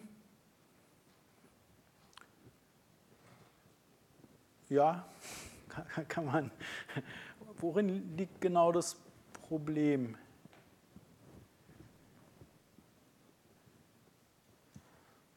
Wann, wenn Sie jetzt vom Schutzbereich her denken, wie müsste der Schutzbereich gestaltet sein, damit das sozusagen unproblematisch ein Eingriff ist? Und dann kann man relativ klar das Problem auch benennen. Ja, bitte. Sie müssten Anspruch haben auf Zugang. Und haben Sie einen Anspruch als Journalist auf Zugang zu allen Akten, die Sie gerne hätten? Können Sie einfach irgendwie schreiben, Herr Bumke, ich habe den Eindruck, Sie haben da irgendwie interessante Sachen, geben Sie mal. Und dann ist das sozusagen ein Grundrechtsproblem für mich, wenn ich sage, nee, will ich nicht. Und für den Staat schreiben Sie irgendwo hin, ja, ich finde das doch mal ganz interessant zu wissen, was du beim letzten Mal in Regierungskonferenz, so, was da so ausgetauscht wurde, das würde mich schon sehr interessieren, so diese Gespräche.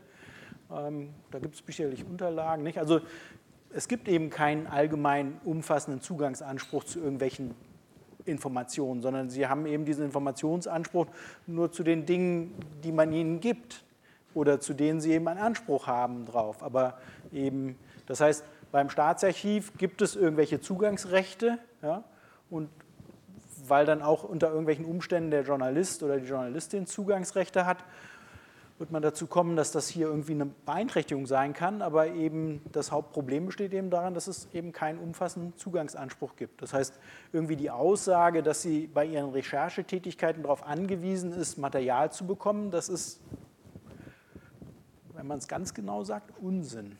Ja?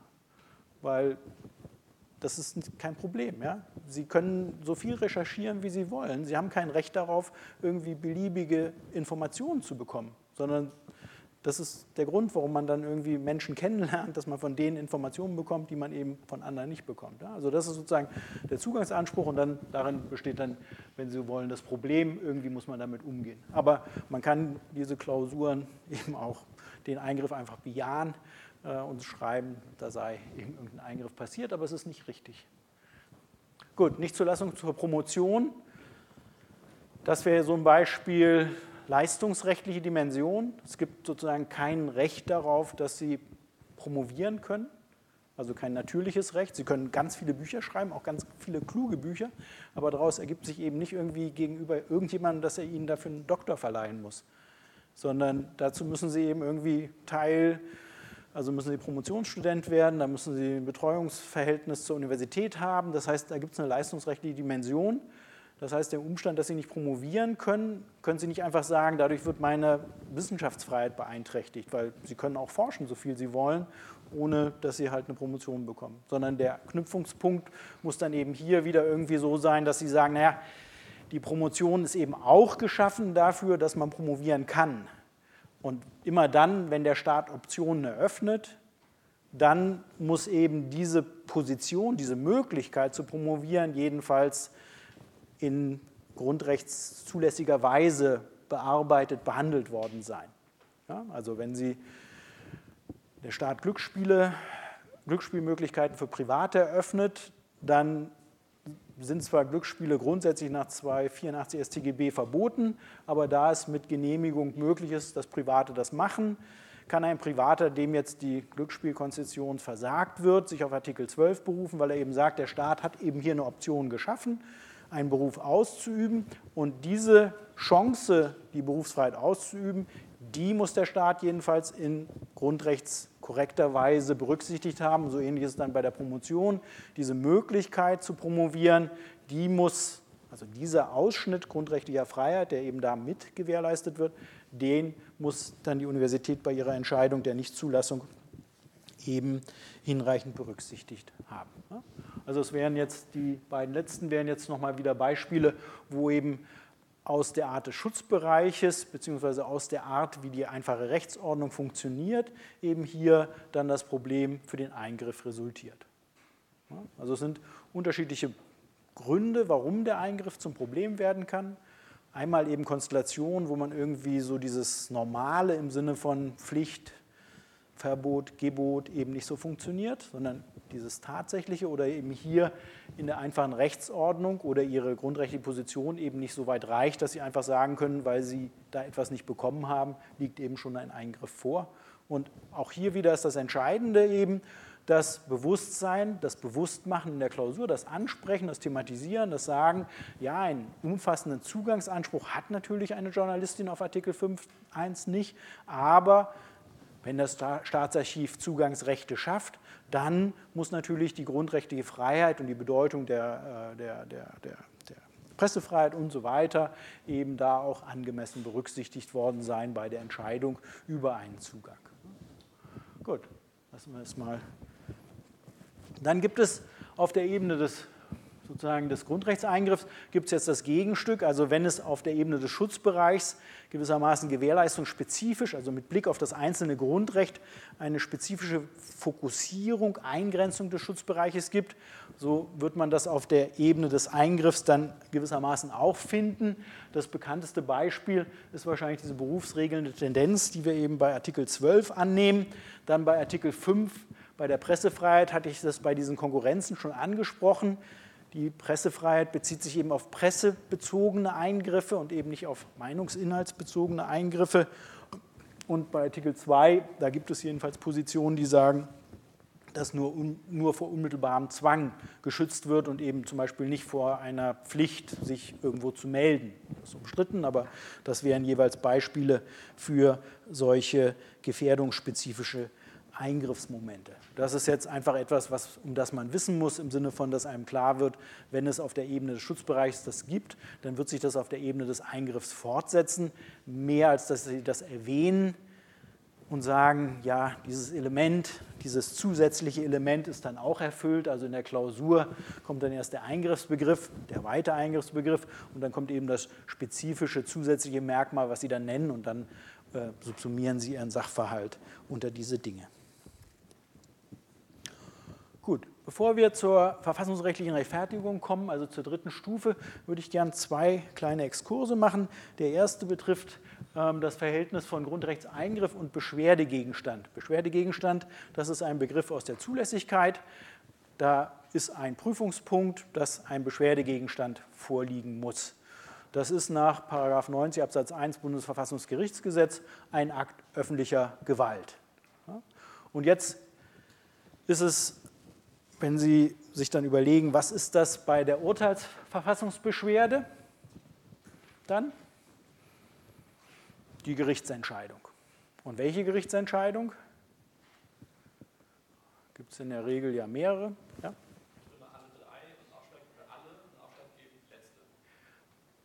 Genau, ich würde mit dem hinteren anfangen. Also die letzte ist der Beschwerdegegenstand und der Beschwerdeführer oder die Beschwerdeführerin kann frühere Akte mit einbeziehen, wenn sie ein Interesse hat.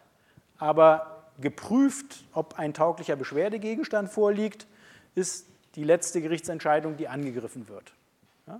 Das ist der Ausgangspunkt. Das heißt, das ist das, was auch immer Sie dann eben als Gegenstand haben. Und beim letztinstanzlichen Urteil kommt immer wieder mal vor, also Häufig wird das gar nicht groß thematisiert im Sachverhalt, da ist es einfach nur, wendet sich gegen das letztinstanzliche Urteil oder gegen die Revisionsentscheidung oder so etwas. Aber hin und wieder kommt mal vor, dass tatsächlich gesagt wird, wogegen sie sich wendet, nämlich ein verwerfender Beschluss über die Beschwerde gegen die Nichtzulassung einer Revision, weil kein Revisionsgrund vorliegt.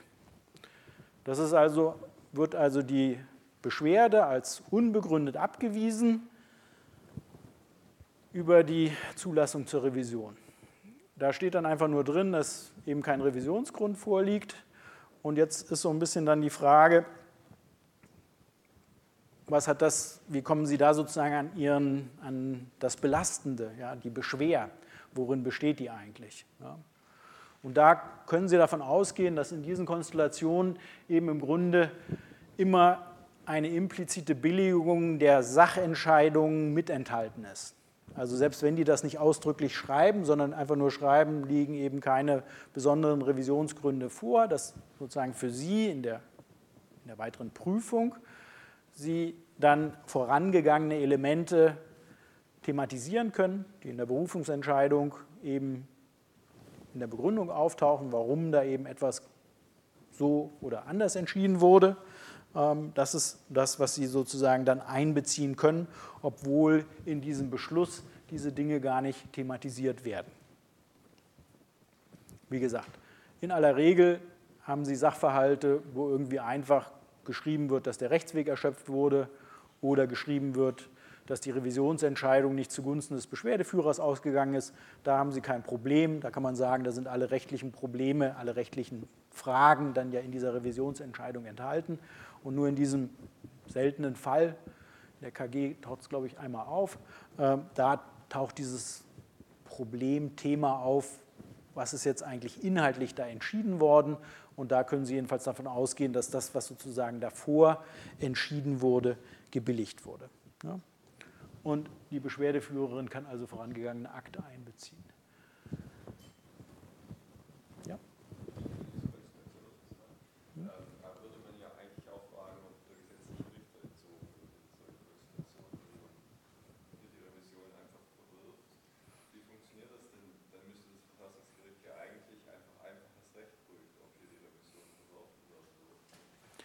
Ja, also das ist ja eine Frage, also die Frage ist jetzt, wie, wie ist, also ist das, kann das ein Problem des gesetzlichen Richters sein, also Artikel 101 Absatz 1 Satz 2 Grundgesetz und das kann natürlich, könnte ein Problem sein. Ähm, da ist es aber so, dass das Bundesverfassungsgericht ja bei dem gesetzlichen Richter ja immer verlangt, dass das ein schwerwiegender oder offensichtlicher Mangel ist und nur dann sie zu diesem Thema des fehlenden gesetzlichen Richters kommen. Und das müsste dann wieder auch in ihrem Sachverhalt thematisiert werden, im Sinne, da müssten dann Gründe genannt werden, warum sie auf die Idee kommen könnten, dass hier tatsächlich eine irre Entscheidung erfolgt ist. Ja, also dann würde eben da, müsste da inhaltlich was dazu stehen und dann wüssten sie schon, ah, okay, das soll auch um den gesetzlichen Richter gehen. Ja. Und wenn es nicht erwähnt wird, dann ist es eben einfach gar kein Problem des gesetzlichen Richters, weil sie gar keine Möglichkeit haben, zu den Voraussetzungen zu kommen, die 101 Absatz 1 Satz 2 da vorsieht. Genau, jetzt zum Grundrechtseingriff. Wie sieht es da aus? Da haben wir einmal den Einzelakt. Und beim Einzelakt, da haben Sie zwei Möglichkeiten, die man sozusagen einfach gedanklich unterscheiden müssen. Nämlich einmal ist das der Fall, dass das Gericht selber durch seinen Tenor eingreift. Also das verpflichtet sie zu etwas oder verbietet ihnen etwas. Ja, das Zivilgericht verpflichtet sie dazu, 5000 Euro Schadensersatz zu zahlen, dann ist das der Grundrechtseingriff. Relativ unproblematisch. Ja.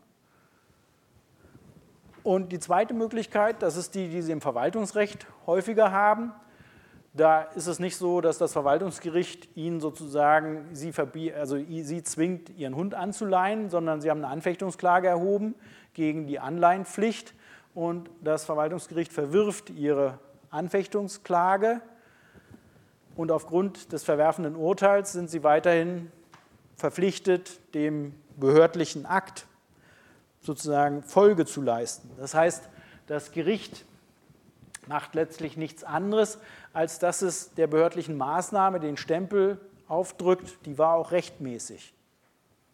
Ja? So, wenn Sie das jetzt in einer Klausur prüfen, dann ist klar, dass Sie bei der zweiten Konstellation eben natürlich die behördliche Maßnahme beim Thema Grundrechtseingriff in den Mittelpunkt rücken. Weil es geht ja darum, ob diese Anleihenpflicht dann eben verfassungsgemäß war. Sie dürfen aber sprachlich, müssen Sie aufpassen, dass Sie deutlich machen, dass Sie weiterhin natürlich von dem Gerichtsurteil ausgehen. Ja, indem Sie eben sagen, das Gerichtsurteil billigt hier die behördliche Maßnahme. Die Maßnahme könnte in die allgemeine Handlungsfreiheit eingreifen bei so einer Anleihenpflicht. Und um, darum geht es mir gerade, Sie sozusagen darauf aufmerksam zu machen, dass Sie beim Beschwerdegegenstand ganz eisern auf die letztinstanzliche Entscheidung schauen. Und die nennen Sie da auch. Und dann sagen Sie, und der Beschwerdeführer oder die Beschwerdeführerin hat auch noch XY mit einbezogen.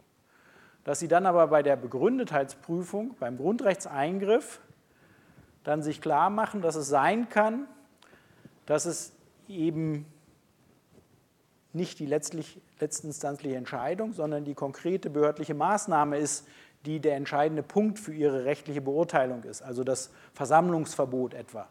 Ja, das Gericht spricht kein Versammlungsverbot aus, sondern das Gericht hebt nur das Versammlungsverbot nicht auf. Ja. Damit da jetzt ein Korrektor nicht daneben schreibt, aber das ist doch gar nicht der Beschwerdegegenstand, müssen Sie noch beim Eingriff immer den ersten Satz schreiben, dass eben dieses Verwaltungsgericht eben den behördlichen Eingriff gebilligt hat. Und dann konzentrieren Sie sich bitte auf den behördlichen Eingriff. Ja. Beim Eingriff einfach dann bejahen, dass da ein Eingriff vorliegt und bei der verfassungsrechtlichen Rechtfertigung später, wenn Sie dann prüfen, ob das sozusagen im Einzelfall verfassungsgemäß ist, ob das dann eben angemessen ist oder was auch immer. Ja? Also dass Sie einfach da sozusagen das nötige, die nötige Aufmerksamkeit haben. Ja? Wenn Sie in Ihrer Prüfung, wenn Sie eine Urteilsverfassungsbeschwerde haben, dann wechseln Sie ja in der Begründetheit im Rahmen der verfassungsrechtlichen Rechtfertigung dann einmal die Ebene weil Sie brauchen ja immer eine gesetzliche Ermächtigungsgrundlage. Wenn Sie auf die Ebene der, der, gesetzlichen Ermächtigungsgrundlage kommen, achten Sie bitte darauf, dass Sie auf den Einzeleingriffsakt allenfalls illustrieren zurückgreifen. Also Argumentationen, die sozusagen Gesetz und Einzelakt miteinander verknüpfen und dann sozusagen argumentieren, dass in dem Fall aber jetzt das Gesetz verfassungsgemäß ist, weil hier ist es doch zumutbar für X, dass der angeleint wird, sind grob fehlerhaft. Ja, das heißt, dass Sie einfach sozusagen immer überlegen, auf welcher Ebene Sie sich bewegen, was ist genau der Bezugspunkt. Im Ausgangspunkt ist es, wie gesagt, immer bei einer Urteilsverfassungsbeschwerde das letztinstanzliche Urteil.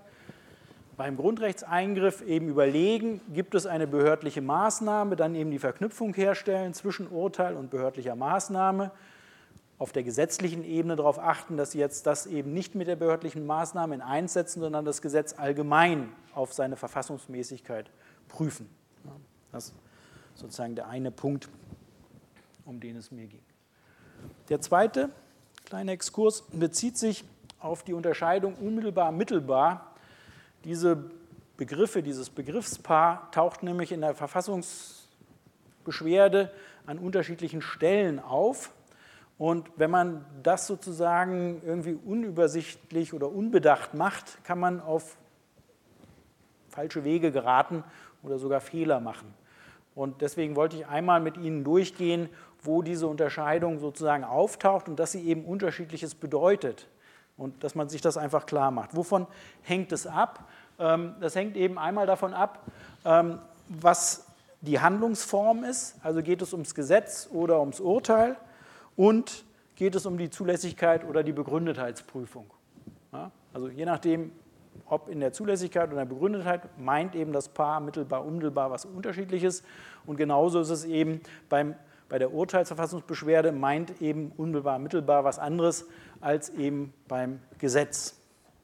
Und jetzt kann man einfach das einmal sozusagen durchspielen. Hier dieses Beispiel mit dem Organtransplantationsgesetz, was, Sie schon, was wir schon einmal angesprochen hatten. Dann wäre also das jetzt hier die Zulässigkeit der Verfassungsbeschwerde gegen ein Gesetz. Dann haben Sie den, äh, die Beschwerdebefugnis, also in ein Grundrecht selbst unmittelbar und gegenwärtig betroffen zu sein. Ne? Paragraph 90 Absatz 1 Bundesverfassungsgerichtsgesetz. Bei der Selbstbetroffenheit ja, da taucht jetzt das auf, was wir beim Eingriff kennengelernt haben. Da können wir zum Beispiel eben diesen unmittelbar faktischen Eingriff, das wäre dieses Ladenschlussgesetz, oder hier eben unser Organtransplantationsgesetz, wenn eben hier, wie in diesem Beispiel, der Kranke eben die Verfassungsbeschwerde erhebt. Ja? Da ist also die Selbstbetroffenheit unmittelbar ist das Kriterium um über den Adressatenkreis hinaus zu gelangen.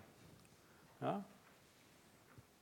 Weil wir da sozusagen diese Möglichkeit über den Grundrechtseingriff haben und das sind unmittelbar faktische Eingriffe. Und deswegen kann der von einem unmittelbar faktischen Eingriff auch Verfassungsbeschwerde gegen das Gesetz erheben, weil er davon selbst betroffen ist. Und dann gibt es das Kriterium der unmittelbaren Betroffenheit. Was bedeutet das beim Gesetz? Müssen Sie jetzt gerade noch nicht wissen, erst morgen. Haben Sie irgendeine Erinnerung daran, diese Unmittelbarkeit, was das bedeutet? War so ein eingrenzendes Kriterium, warum nicht alle, warum es sozusagen nicht so einfach ist, Verfassungsbeschwerden gegen ein Gesetz zu erheben. Das hängt alles immer an diesem Kriterium der Unmittelbarkeit. Ja, bitte? Genau, kein weiterer Vollzugsakt bedeutet das. Nicht? Also unmittelbar ist es, wenn es keines weiteren Vollzugsakts bedarf. Meistens bedarf es, also im ganzen öffentlichen Recht sind es fast immer irgendwie, gibt es irgendwie weitere Vollzugsakte, die notwendig sind. Das ist sozusagen das eingrenzende Kriterium. Müsste man sich eben überlegen, hier ist es ein Verbot, es gibt in dem Sinne keinen Vollzug, wäre also die Unmittelbarkeit gegeben. Ja? Und dann in der Begründetheit, beim Grundrechtseingriff hatten wir es kennengelernt, weites Eingriffsverständnis, hier unmittelbar faktischer Eingriff, da taucht es dann wieder auf. Ne? So, also geht jetzt gar nicht darum, irgendwie jetzt Neuland zu betreten, sondern einfach nur klar zu machen, dass wir diese Begriffe unmittelbar, mittelbar als Gegenbegriffe hier eben einen ganz spezifischen Gehalt haben und an verschiedenen Stellen eben auftauchen und man sich einfach klar machen muss, dass das ganz unterschiedliches bedeutet. Und jetzt kann man das zweite Beispiel sich anschauen.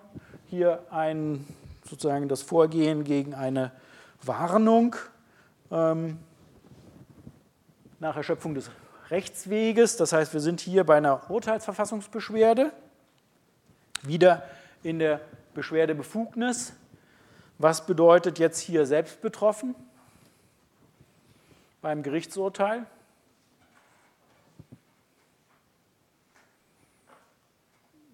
Selbst betroffen beim Gerichtsurteil heißt, dass sie Adressat, also sozusagen Verfahrensbeteiligter sind. Niemand anders als ein Verfahrensbeteiligter kann durch ein Gerichtsurteil selbst betroffen sein. Das heißt, das, was wir gerade beim Gesetz praktiziert haben, würde hier zu einem groben Fehler führen. Ja, wenn irgendwie jemand sagt, ja, bin auch durch dieses Gerichtsurteil irgendwie berührt. Ich bin zwar nicht Adressat gewesen, aber irgendwie die Wirkung, dadurch, dass dem das verboten würde, hat das auch für mich nachteilige Auswirkungen. Das führt nicht dazu, kann niemals dazu führen, dass sie durch das Urteil selbst betroffen sind. Ja, Selbstbetroffenheit bedeutet hier beim Gerichtsurteil eben einfach Partei, ja, ja, Prozessbeteiligter. Ne? So, zweites Kriterium, unmittelbar betroffen, bedeutet hier auch was anderes. Vollzugsakt gibt es beim Gerichtsurteil nicht, das irgendwie dazwischen steht. Das heißt, die Unmittelbarkeit beim Gerichtsurteil ist nie ein Problem, die liegt immer vor. Da gibt es nichts, woran, warum das an der Unmittelbarkeit fehlen könnte. Ja, wenn Sie Prozessbeteiligter sind, das Gerichtsurteil irgendwie in Ihre Richtung ergangen sind, dann liegt Unmittelbarkeit sozusagen immer vor. Und dann bei der Begründetheit, Grundrechtseingriff, weites Eingriffsverständnis. Und um was für einen Grundrechtseingriff handelt es sich jetzt hier? Um einen mittelbar faktischen. Nicht? Mittelbar im Sinne von, es ist vermittelt durch Reaktionen von Privaten, die eben diese Weine nicht mehr kaufen. Also hier taucht gewissermaßen der Begriff mittelbar dann auf, wohingegen beim Gesetz wir eben unmittelbar, weil es um was ganz anderes ging. Also es ging nur wirklich darum, sie aufmerksam zu machen, so wie beim Beschwerdegegenstand Grundrechtseingriff. Ne?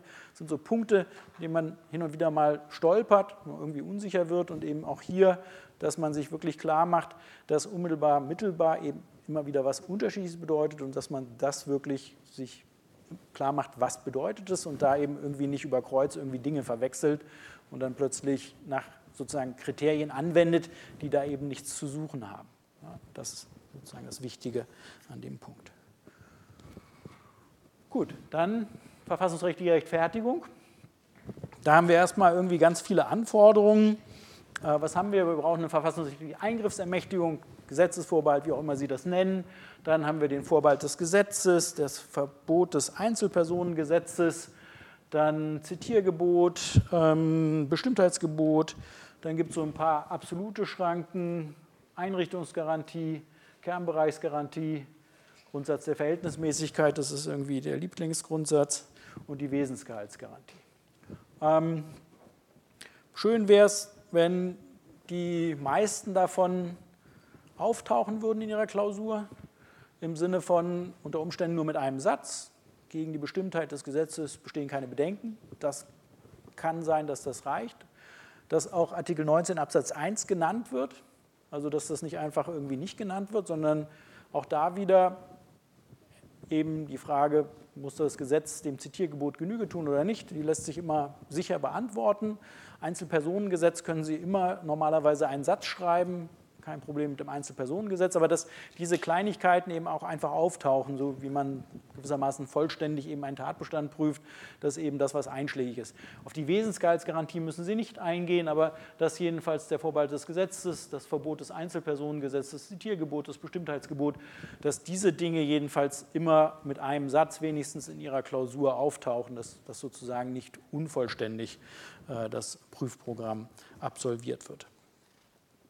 Ähm, genau, jetzt kommt ein Hinweis zur Terminologie, die ich gerade selber verwandt habe. Und jetzt kommt sozusagen ein anderer Hinweis. Also Schranken und Schrankenschranken taucht manchmal auf in, in Texten, die Sie so benutzen vielleicht. Bei Schranken kann es einmal das Gesetz bedeuten, also das einschränkende Gesetz. Es kann aber auch ähm, die Eingriffsermächtigung selbst sein also das einschränkende Gesetz, etwa 130 Absatz 3 StGB, was eben irgendwie bestimmte Meinungsäußerungen in Versammlungen, äh, Verherrlichung nationalsozialistischen Unrechts in der öffentlichen Versammlung verbietet. Oder die Eingriffsermächtigung, das wäre dann Artikel 5 Absatz 2, Vorbehalt der allgemeinen Gesetze bei der Meinungsfreiheit. Das ist sozusagen der Schrankenbegriff. Und der Schrankenschrankenbegriff wird meistens für diese Anforderungen genannt, die ich gerade aufgelistet habe. Und da das aber so ein bisschen unsicher ist, weil man eben nicht so genau weiß, worüber man jetzt eigentlich redet, würde ich Ihnen eigentlich vorschlagen, eher auf diese Unterscheidung zu verzichten. Also weder von Schranke noch von Schrankenschranke zu sprechen. Es ist nicht schlimm, es passiert nichts Schlimmes, wenn man den Begriff benutzt, aber äh, es gibt eigentlich keinen Grund, jedenfalls sozusagen als Aufbau im Sinne von erstens Schranken, zweitens Schrankenschrank. Das würde ich jedenfalls Ihnen nicht raten, sondern da würde ich dann eher sozusagen einfach ähm, das sozusagen so aufbauen hintereinander. Dann gibt es immer und auch bei den ganzen Lösungsskizzen, die wir in den KG-Fällen ausgeben, wird immer zwischen formeller und materieller Verfassungsmäßigkeit unterschieden. Das ist auch völlig in Ordnung, wenn Sie das machen. Aber warum kommt es eigentlich darauf nicht an? Weil alle Verstöße in gleicher Weise zur Verfassungswidrigkeit führen. Also anders im Verwaltungsrecht, wo das ja einen Unterschied macht, wenn Sie nur die formelle Rechtswidrigkeit haben, ist es eben beim Verfassungsrecht gleich. Und dann kommt auch noch dazu, dass es bei manchen, insbesondere beim Bestimmtheitsgebot, so umstritten ist, ob das jetzt eine formelle oder eine materielle Voraussetzung ist. Und das ist natürlich ein völlig sinnloser Streit, weil es sozusagen gar kein Kriterium gibt, um das sozusagen zu entscheiden. Das heißt, Sie können eben auf diese Unterscheidung verzichten. Sie können sie aber, und da das häufig so praktiziert wird, eben, wir machen es in der KG auch, können Sie sich auch daran orientieren. Aber ich finde es einfach wichtig, dass Sie sich einmal klar machen, wenn Sie jetzt sich entscheiden, wie wollen Sie sich im Examen vorbereiten und wie soll Ihr Aufbau aussehen in der, in der verfassungsrechtlichen Rechtfertigung, dass Sie sich eben überlegen, wollen Sie mit dieser Unterscheidung arbeiten, dann müssen Sie fürs Bestimmtheitsgebot überlegen, wo Sie es einordnen. Das diskutieren Sie bitte nicht, sondern Sie prüfen es eben an einen der beiden Teile. Oder Sie verzichten auf diese Unterscheidung und prüfen es einfach nacheinander indem Sie es durchnummerieren, das ist genauso korrekt. Und das Einzige, was ich Ihnen wirklich abraten würde, ist diese, dieser Aufbau, den man öfters findet mit Schranken und Schrankenschranken. Gut, kommen wir jetzt zu den eigentlichen Dingen, den Inhalten. Das sind nämlich einmal die verfassungsrechtlichen Eingriffsermächtigungen. Wir haben einmal geschriebene Vorbehalte und wir haben ungeschriebene Vorbehalte oder verfassungsimmanente Schranken. Da gibt es verschiedene Begriffe, ähm, die eben mittels kollidierenden Verfassungsrechts zu Eingriffen ermächtigen. Bei den geschriebenen gibt es verschiedene Arten. Es gibt einmal die ausdrücklichen, die man ausdrücklichen oder Gesetzesvorbehalte, die gibt es einmal einfach und einmal qualifiziert. Einfach ist zum Beispiel Artikel 2 Absatz 2 Satz 3. In diese Rechte darf nur aufgrund eines Gesetzes eingegriffen werden. Das ist ein einfacher Gesetzesvorbehalt. Und ein qualifizierter Gesetzesvorbehalt wäre zum Beispiel ähm, Artikel 11 Absatz 2, zweite Alternative, also dieses Recht darf nur durch Gesetz, das ist jetzt ein einfacher Gesetzesvorbehalt, oder aufgrund eines Gesetzes und nur für die Fälle eingeschränkt werden, in denen eine ausreichende Lebensgrundlage nicht vorhanden ist und so weiter und so fort. Also diese zusätzlichen Erfordernisse sind dann das, was daraus einen qualifizierten Gesetzesvorbehalt macht. Dann gibt es ein paar Schrankenregelungen, Schrankenklauseln, Regelungsvorbehalte, wie auch immer Sie das nennen, ähm, die eben nicht Gesetzesvorbehalte sind. Artikel 2, 2, Absatz 1, dieser zweite Halbsatz, soweit er nicht in die Rechte anderer verletzt und nicht in die verfassungsmäßige Ordnung und so weiter verstößt. Oder Artikel 5, Absatz 2, Artikel 12, Absatz 1, Satz 2, in die Berufsausübung kann durch Gesetz oder aufgrund eines Gesetzes geregelt werden. Artikel 14 ist auch noch ein Beispiel. Das sind Formulierungen, die erstmal abweichen. Früher hat man sich da lange den Kopf zerbrochen, was das jetzt genau ist, ob es da einen Unterschied gibt. Das ist alles überholt im Sinne von, sind sich eigentlich alle einig, dass das wie einfache oder qualifizierte Gesetzesvorbehalte zu verstehen ist. Artikel 5 Absatz 2 ist ein qualifizierter Gesetzesvorbehalt ja, und Artikel 2 Absatz 1 mit dieser verfassungsmäßigen Ordnung ist ein einfacher Gesetzesvorbehalt und Artikel 12 Absatz 1 Satz 2 ist auch ein einfacher Gesetzesvorbehalt.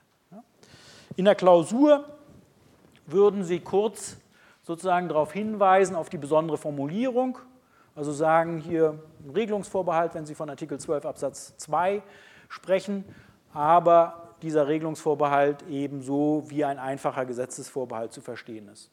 Mehr ist nicht notwendig, Sie müssen nichts weiter begründen, aber ich würde kurz darauf aufmerksam machen, dass jedenfalls diese Formulierung von den Gesetzesvorbehalten im engeren Sinne sich unterscheidet und dass Sie um diese, diesen Unterschied auch wissen, aber auch wissen, dass es wie ein Gesetzesvorbehalt dann am Ende gehandhabt benutzt wird. Und dann gibt es zwei Ausgestaltungsvorbehalte, mit denen Sie glücklicherweise nie was zu tun haben. Das sind Ermächtigungen, die eben gerade nicht zu Eingriffen berechtigen. Das heißt, wenn Sie die Abgeordnetenfreiheit, na, da haben Sie doch ein bisschen was mit zu tun, stimmt, da taucht es auf. Bei der Abgeordnetenfreiheit taucht es auf und da würden Sie die Abgeordnetenfreiheit eben als vorbehaltsloses Grundrecht begreifen, trotz dieses Ausgestaltungs- oder Regelung, Ausgestaltungsvorbehaltes. Ähm, und die Einschränkung der Abgeordnetenfreiheit kann eben dann durch kollidierendes Verfassungsrecht erfolgen. In aller Regel ist es die Funktionsfähigkeit der, äh, des Parlaments, was dann als kollidierendes Verfassungsgut angeführt wird. Mit dem Recht der Kriegsdienstverweigerung haben sie eigentlich nichts zu tun. Aber auch da wäre es genauso, wenn das Recht der Kriegsdienstverweigerung einschränken will, will, also in ihrer Klausur, sie müssen, dann äh, wäre es eben mittels kollidierenden Verfassungsrechts. Das heißt, Sie müssen einfach schauen, ob Ihr Fall einer ist, wo Sie ein Grundrecht haben, was eben Vorbehalt hat. Wenn es einen Vorbehalt hat, ist ein Gesetzesvorbehalt, da müssen Sie gar nichts sagen. Wenn es ein qualifizierter Gesetzesvorbehalt ist, müssen Sie Qualifizierung prüfen, an der Stelle auch, prüfen, ob eben dieses, dieser spezielle Zweck vorliegt oder beim Allgemeinheitserfordernis bei Artikel 5 Absatz 2 erste Alternative, ob das sich eben um allgemeine Gesetze handelt, also das gehört dann dahin. Und wenn Sie einen Regelungsvorbehalt oder so einen Schrankenvorbehalt haben, dann eben kurz thematisieren, andere Formulierung, aber in der Sache einfacher oder qualifizierter Gesetzesvorbehalt. Wenn Sie ein vorbehaltsloses Grundrecht haben, dann stellen Sie eben kurz fest, dass es erstmal vorbehaltsloses und dann gibt es da verschiedene Ansätze erstmal zur Begrenzung.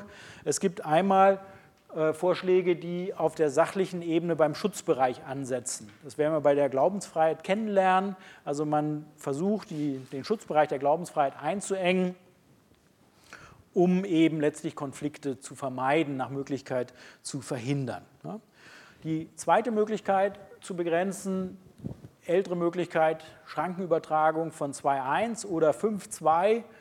Ähm, das ist nur noch von historischer Bedeutung für Sie im Sinne von, das können Sie als Wissenskomponente präsentieren. Sie müssen es nicht mehr diskutieren im Sinne von, dass das der richtige Weg ist, sondern nur, dass es so einen Weg mal gab. Das kann man thematisieren. Ähm, das Argument, wenn Sie dann noch ein Argument bringen wollen und nicht nur sagen, früher hat man, dann würde man irgendwie sagen, irgendwie die unterschiedlich, die Schrankensystematik des Grundgesetzes ist damit nicht vereinbar. So etwas in diese Richtung kann man dann als Argument bringen. Heute sozusagen weitestgehend anerkannt ist eben die Begrenzung durch verfassungsimmanente Schranken, ähm, das heißt durch, kollidierendes, durch kollidierende Verfassungsgüter. Ähm, Genau. Und dann kann man das irgendwie begründen. Wenn man genug Zeit hat, könnte man da ein Argument für anführen, dass man irgendwie sagt, auch vorbehaltslose Grundrechte sind beschränkungsbedürftig. Aus der Gleichwertigkeit der Verfassungspositionen ergibt sich, dass jedenfalls kollidierende Verfassungspositionen eben auch solche Grundrechtspositionen einschränken können müssen, beziehungsweise die Grundlage für die Rechtfertigung hergeben können. Das kann man als Argument präsentieren, wenn man genug äh, Zeit hat. Gut, dann bei den, wenn man das einmal anerkannt hat, mit den vorbehaltslosen Grundrechten, dann ist die Frage, wie sich diese, diese verfassungsimmanenten Schranken zu den geschriebenen Schranken verhalten. Und die herrschende Meinung geht von so einem Erstrechtsschluss aus und sagt, naja, wenn ich schon eine geschriebene Schranke habe, dann muss es erst recht durch verfassungsimmanente Schranken funktionieren. Und das macht auch Sinn, weil normalerweise die Qualifizierungen, die Sie finden, zweckbezogen sind. Also wenn Sie wieder diesen Artikel 11 Absatz 2 sich nochmal anschauen, vielleicht tatsächlich mal anschauen, ähm, damit Sie auch begreifen, wovon ich rede, ähm, da ist es ja so, dass dann spezielle Gründe genannt werden, also gewissermaßen Zwecke. Und dann kann man eben die kollidierenden Verfassungsgüter als andere Zwecke ansehen, die sogar Verfassungsrang haben. Und dann gibt es eben die Zwecke, die in 11 Absatz 2 zweite Alternative genannt werden und die weiteren, die sich eben aus kollidierendem Verfassungsrecht ergeben. Und das macht Sinn, dass dann also insoweit dieser Erstrechtsschluss zulässig ist. Und die einzigste Frage, die auftaucht, ist es, wie ist es, wenn Sie eine Qualifizierung haben, die eben nicht zweckbezogen ist. Es gibt aber auch nur ein einziges Beispiel, nämlich den Vorbehalt der allgemeinen Gesetze. Ja, die, der Vorbehalt der allgemeinen Gesetze, die, das Allgemeinheitserfordernis hat nichts mit dem Zweck zu tun, den Sie da verlangen, sondern ist eine Anforderung an die Gestalt des Gesetzes. Das heißt, da funktioniert dieses Argument, dass einfach der Kreis der Zwecke erweitert wird, nicht. Und das ist der Grund, warum man bei diesem Erfordernis überlegen kann, ob das nicht geht. Und das Bundesverfassungsgericht hat das jedenfalls sozusagen eingeschränkt, ist in diese Richtung gegangen, als dass es jedenfalls dieses Allgemeinheitserfordernis auf die weiteren Artikel 5 Absatz 2 genannten Zwecke anwendet. Wenn Sie Artikel 5 Absatz 2 einmal kurz anschauen, da heißt es ja, diese Rechte finden ihre Schranken in den Vorschriften der allgemeinen Gesetze, den gesetzlichen Bestimmungen zum Schutz der Jugend und im Recht der persönlichen Ehre. Die zweite und dritte Alternative sind wieder zweckbezogene. Und das Bundesverfassungsgericht hat gesagt, dass auch wenn man diese Zwecke verfolgt, das Allgemeinheitserfordernis der ersten Alternative gewahrt sein muss. Wenn man das so sieht, dann gibt es sozusagen keinen vernünftigen Grund anzunehmen, dass das bei anderen Verfassungszwecken anders sein kann. Weil das sind ja auch sozusagen verfassungsrechtlich anerkannte Zwecke. Recht der persönlichen Ehre. Also, Zusammengenommen, normalerweise erweitern die verfassungsimmanenten Schranken einfach den Kreis möglicher Einschränkungsermächtigungen. Relevant wird das sowieso nur da, wo Sie einen qualifizierten Gesetzesvorbehalt haben, denn überall da, wo Sie einen einfachen Gesetzesvorbehalt haben und gar keine Begrenzung haben, kommt es sowieso nicht auf die verfassungsimmanente Schranke an. Und die einzige Ausnahme, die es gibt, ist Artikel 5 Absatz 2, der Vorbehalt der allgemeinen Gesetze, wo vieles dafür spricht, dass eben gerade diese Erweiterung nicht zulässig ist, sondern eben auch verfassungsimmanente Schranken dem Allgemeinheitserfordernis unterworfen sind. Also bei der Meinungsfreiheit oder bei der Pressefreiheit, Informationsfreiheit. Gut, in der Klausur bedeutet das Ganze, ja, dass Sie beim Punkt verfassungsrechtliche Eingriffsermächtigung Zunächst einmal, also jetzt wieder beim vorbehaltslosen Grundrecht, eben die Notwendigkeit der Herleitung von Schranken begründen, kurz vorstellen, welche Möglichkeiten es gibt, wenn Sie die Zeit haben. Wenn es eine sehr lange Klausur ist, dann verzichten Sie besser darauf, sondern begründen einfach, dass eine Begrenzung möglich ist, Kraft verfassungsimmanenter Schranken und verweisen dann eben auf die herrschende Meinung auch da wieder, wenn Sie Zeit genug haben, vielleicht ein kurzes Argument, dass eben die Beschränkungsnotwendigkeit besteht und aufgrund der, des Gedankens der Einheit der Verfassung eben solche verfassungsimmanenten Schranken zulässig sein müssen. Der nächste Punkt, der dann kommt, sind dann die verfassungsimmanenten Schranken selbst. Da müssen Sie dann eben einen Verfassungswert, ein Verfassungsgut benennen und auch feststellen, dass das hier berührt wird. Ja, so wie beim qualifizierten Gesetzesvorbehalt Sie ja die spezifischen Zwecke, die da genannt werden, eben auch erfüllt sein müssen, damit eben dieser Vorbehalt als Ermächtigungsgrundlage in Betracht kommt.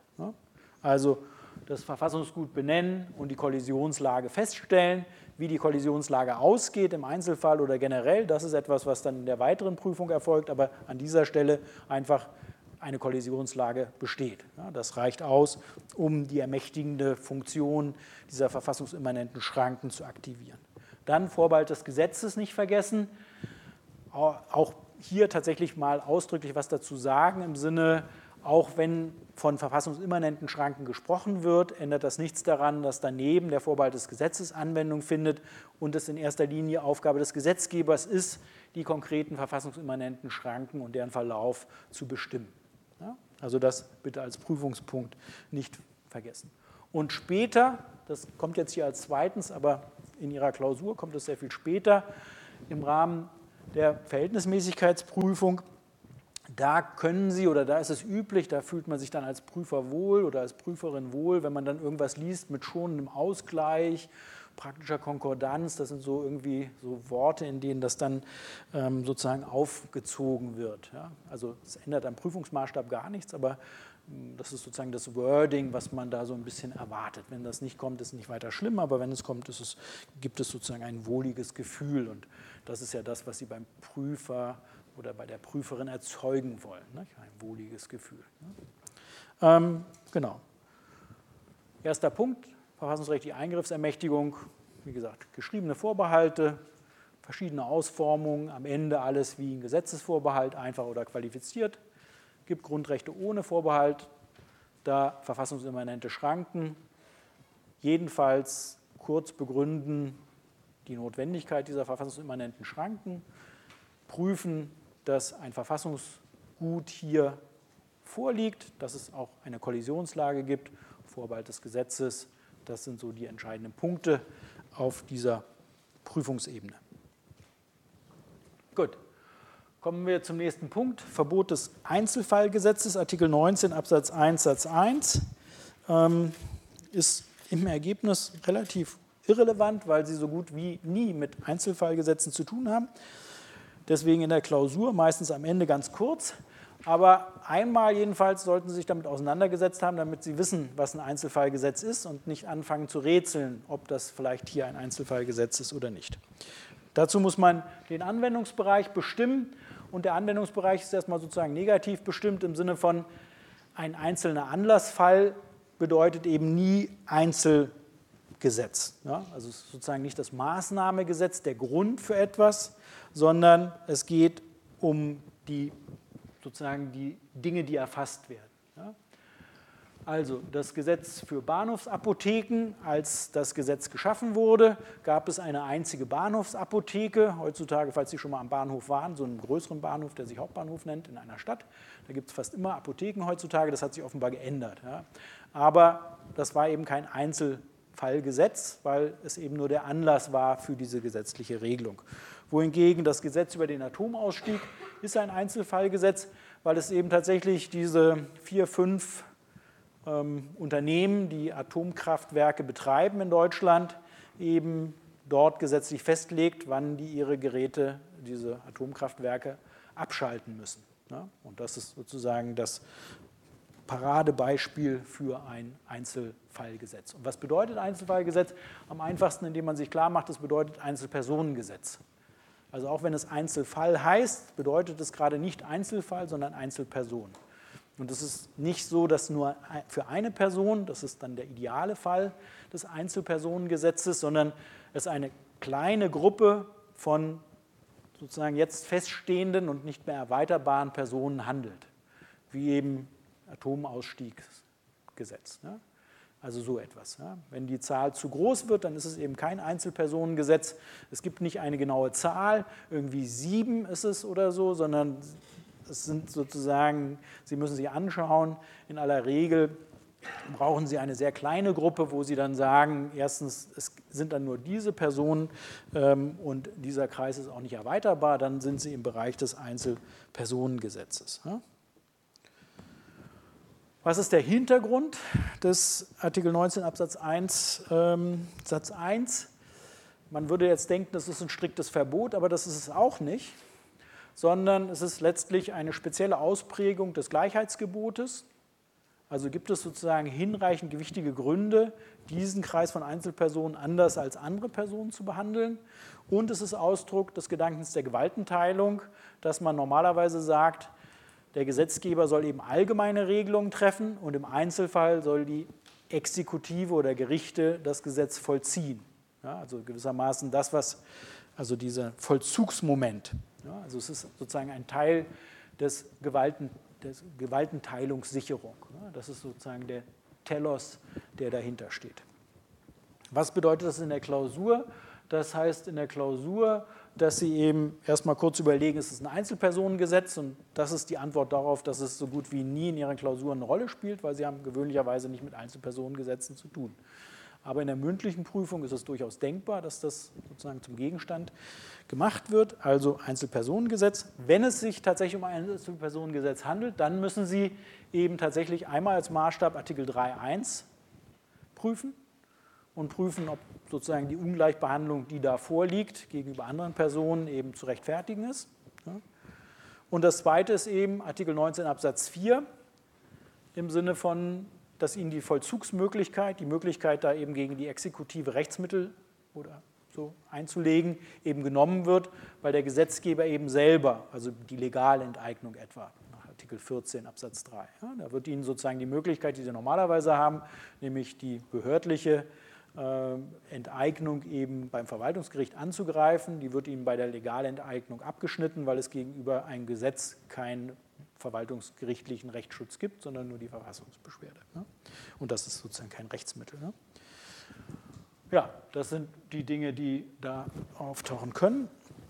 Dann beim Zitiergebot, da geht es wirklich nur darum, dass Sie um die Einschränkungen wissen. In aller Regel oder sehr häufig spielt das Zitiergebot bei Ihnen keine Rolle. Warum liegt das? Weil man das stark teleologisch reduziert. Man sagt einmal nur nachkonstitutionelles Recht, weil ja nur der nachkonstitutionelle Gesetzgeber dem unterworfen sein kann. Das heißt, altes Recht kann nur nach einer Neuverkündigung, sozusagen nach dem sozusagen bewussten Neuerlass eben zum Gegenstand gemacht werden. Also die StPO ich weiß jetzt nicht, ob sie jetzt neu verkündigt wurde, aber früher war sie nicht neu verkündet. Da war das eben sozusagen das alte StPO-Recht unterfiel eben nicht dem Zitiergebot. Dann sagt man nur echte Gesetzesvorbehalte, also das, was wir eben kennengelernt hatten, nur da, wo eben diese Formulierungen mit Eingreifen oder Begrenzen wirklich genutzt werden, also nicht die Schrankenvorbehalte, nicht 2.1, nicht der Regelungsvorbehalt, nicht bei der, beim Eigentum. Das sind alles Beispiele, wo man eben aus formalen Gründen sagt, da findet es keine Anwendung. Und dann sagt man auch noch, wenn das sowieso nicht hilft, wenn jedem klar ist, dass das sowieso eingreift, also Strafgesetze auch nicht, die fallen auch raus. Und dann sagt das Bundesverfassungsgericht, ähm, Regelungen, die für alle gelten, nicht nur für den Staat, bei denen auch nicht. Also das Hausrecht, das der Private genauso wie der Staat benutzen kann, dann kann der Staat eben vom Hausrecht Gebrauch machen, ohne dass das jetzt ein Problem mit dem Zitiergebot ist. Das heißt, im Ergebnis bleibt es bei echten Gesetzesvorbehalten nach konstitutionellem Recht, wo nicht jeder Mensch weiß, dass es sowieso ein Eingriff ist. Also in den Fällen sollten Sie dann prüfen, ob dem Zitiergebot Genüge getan wurde und sonst stellen Sie einfach kurz fest, dass das Zitiergebot hier nicht beachtet werden musste, weil, und dann nennen Sie ein Argument, meistens reicht aus, dass Sie darauf verweisen, dass es eben sich hier nicht um einen Gesetzesvorbehalt äh, im engeren Sinne handelt. Begründen müssen Sie das nicht. Ja, Sie müssen nicht weiter begründen, warum jetzt diese teleologische Reduktion erfolgt. Sie ist einfach so akzeptiert, dass man einfach die zugrunde legt. Also man legt einfach die Praxis des Bundesverfassungsgerichts zugrunde. Gut. Ähm, Jetzt sehen Sie beinahe auf die Minute passend, ein Übergang. Ähm, ja, Glück gehabt, kann ich sagen. Dann würde ich mich freuen, wenn Sie morgen wiederkommen und äh, wir dann uns mit den weiteren Anforderungen der Verhältnismäßigkeit und der Anforderungen der materiellen Verfassungsmäßigkeit und dann den weiteren Grundrechtswirkungen beschäftigen. Dann wünsche ich Ihnen noch einen schönen Tag.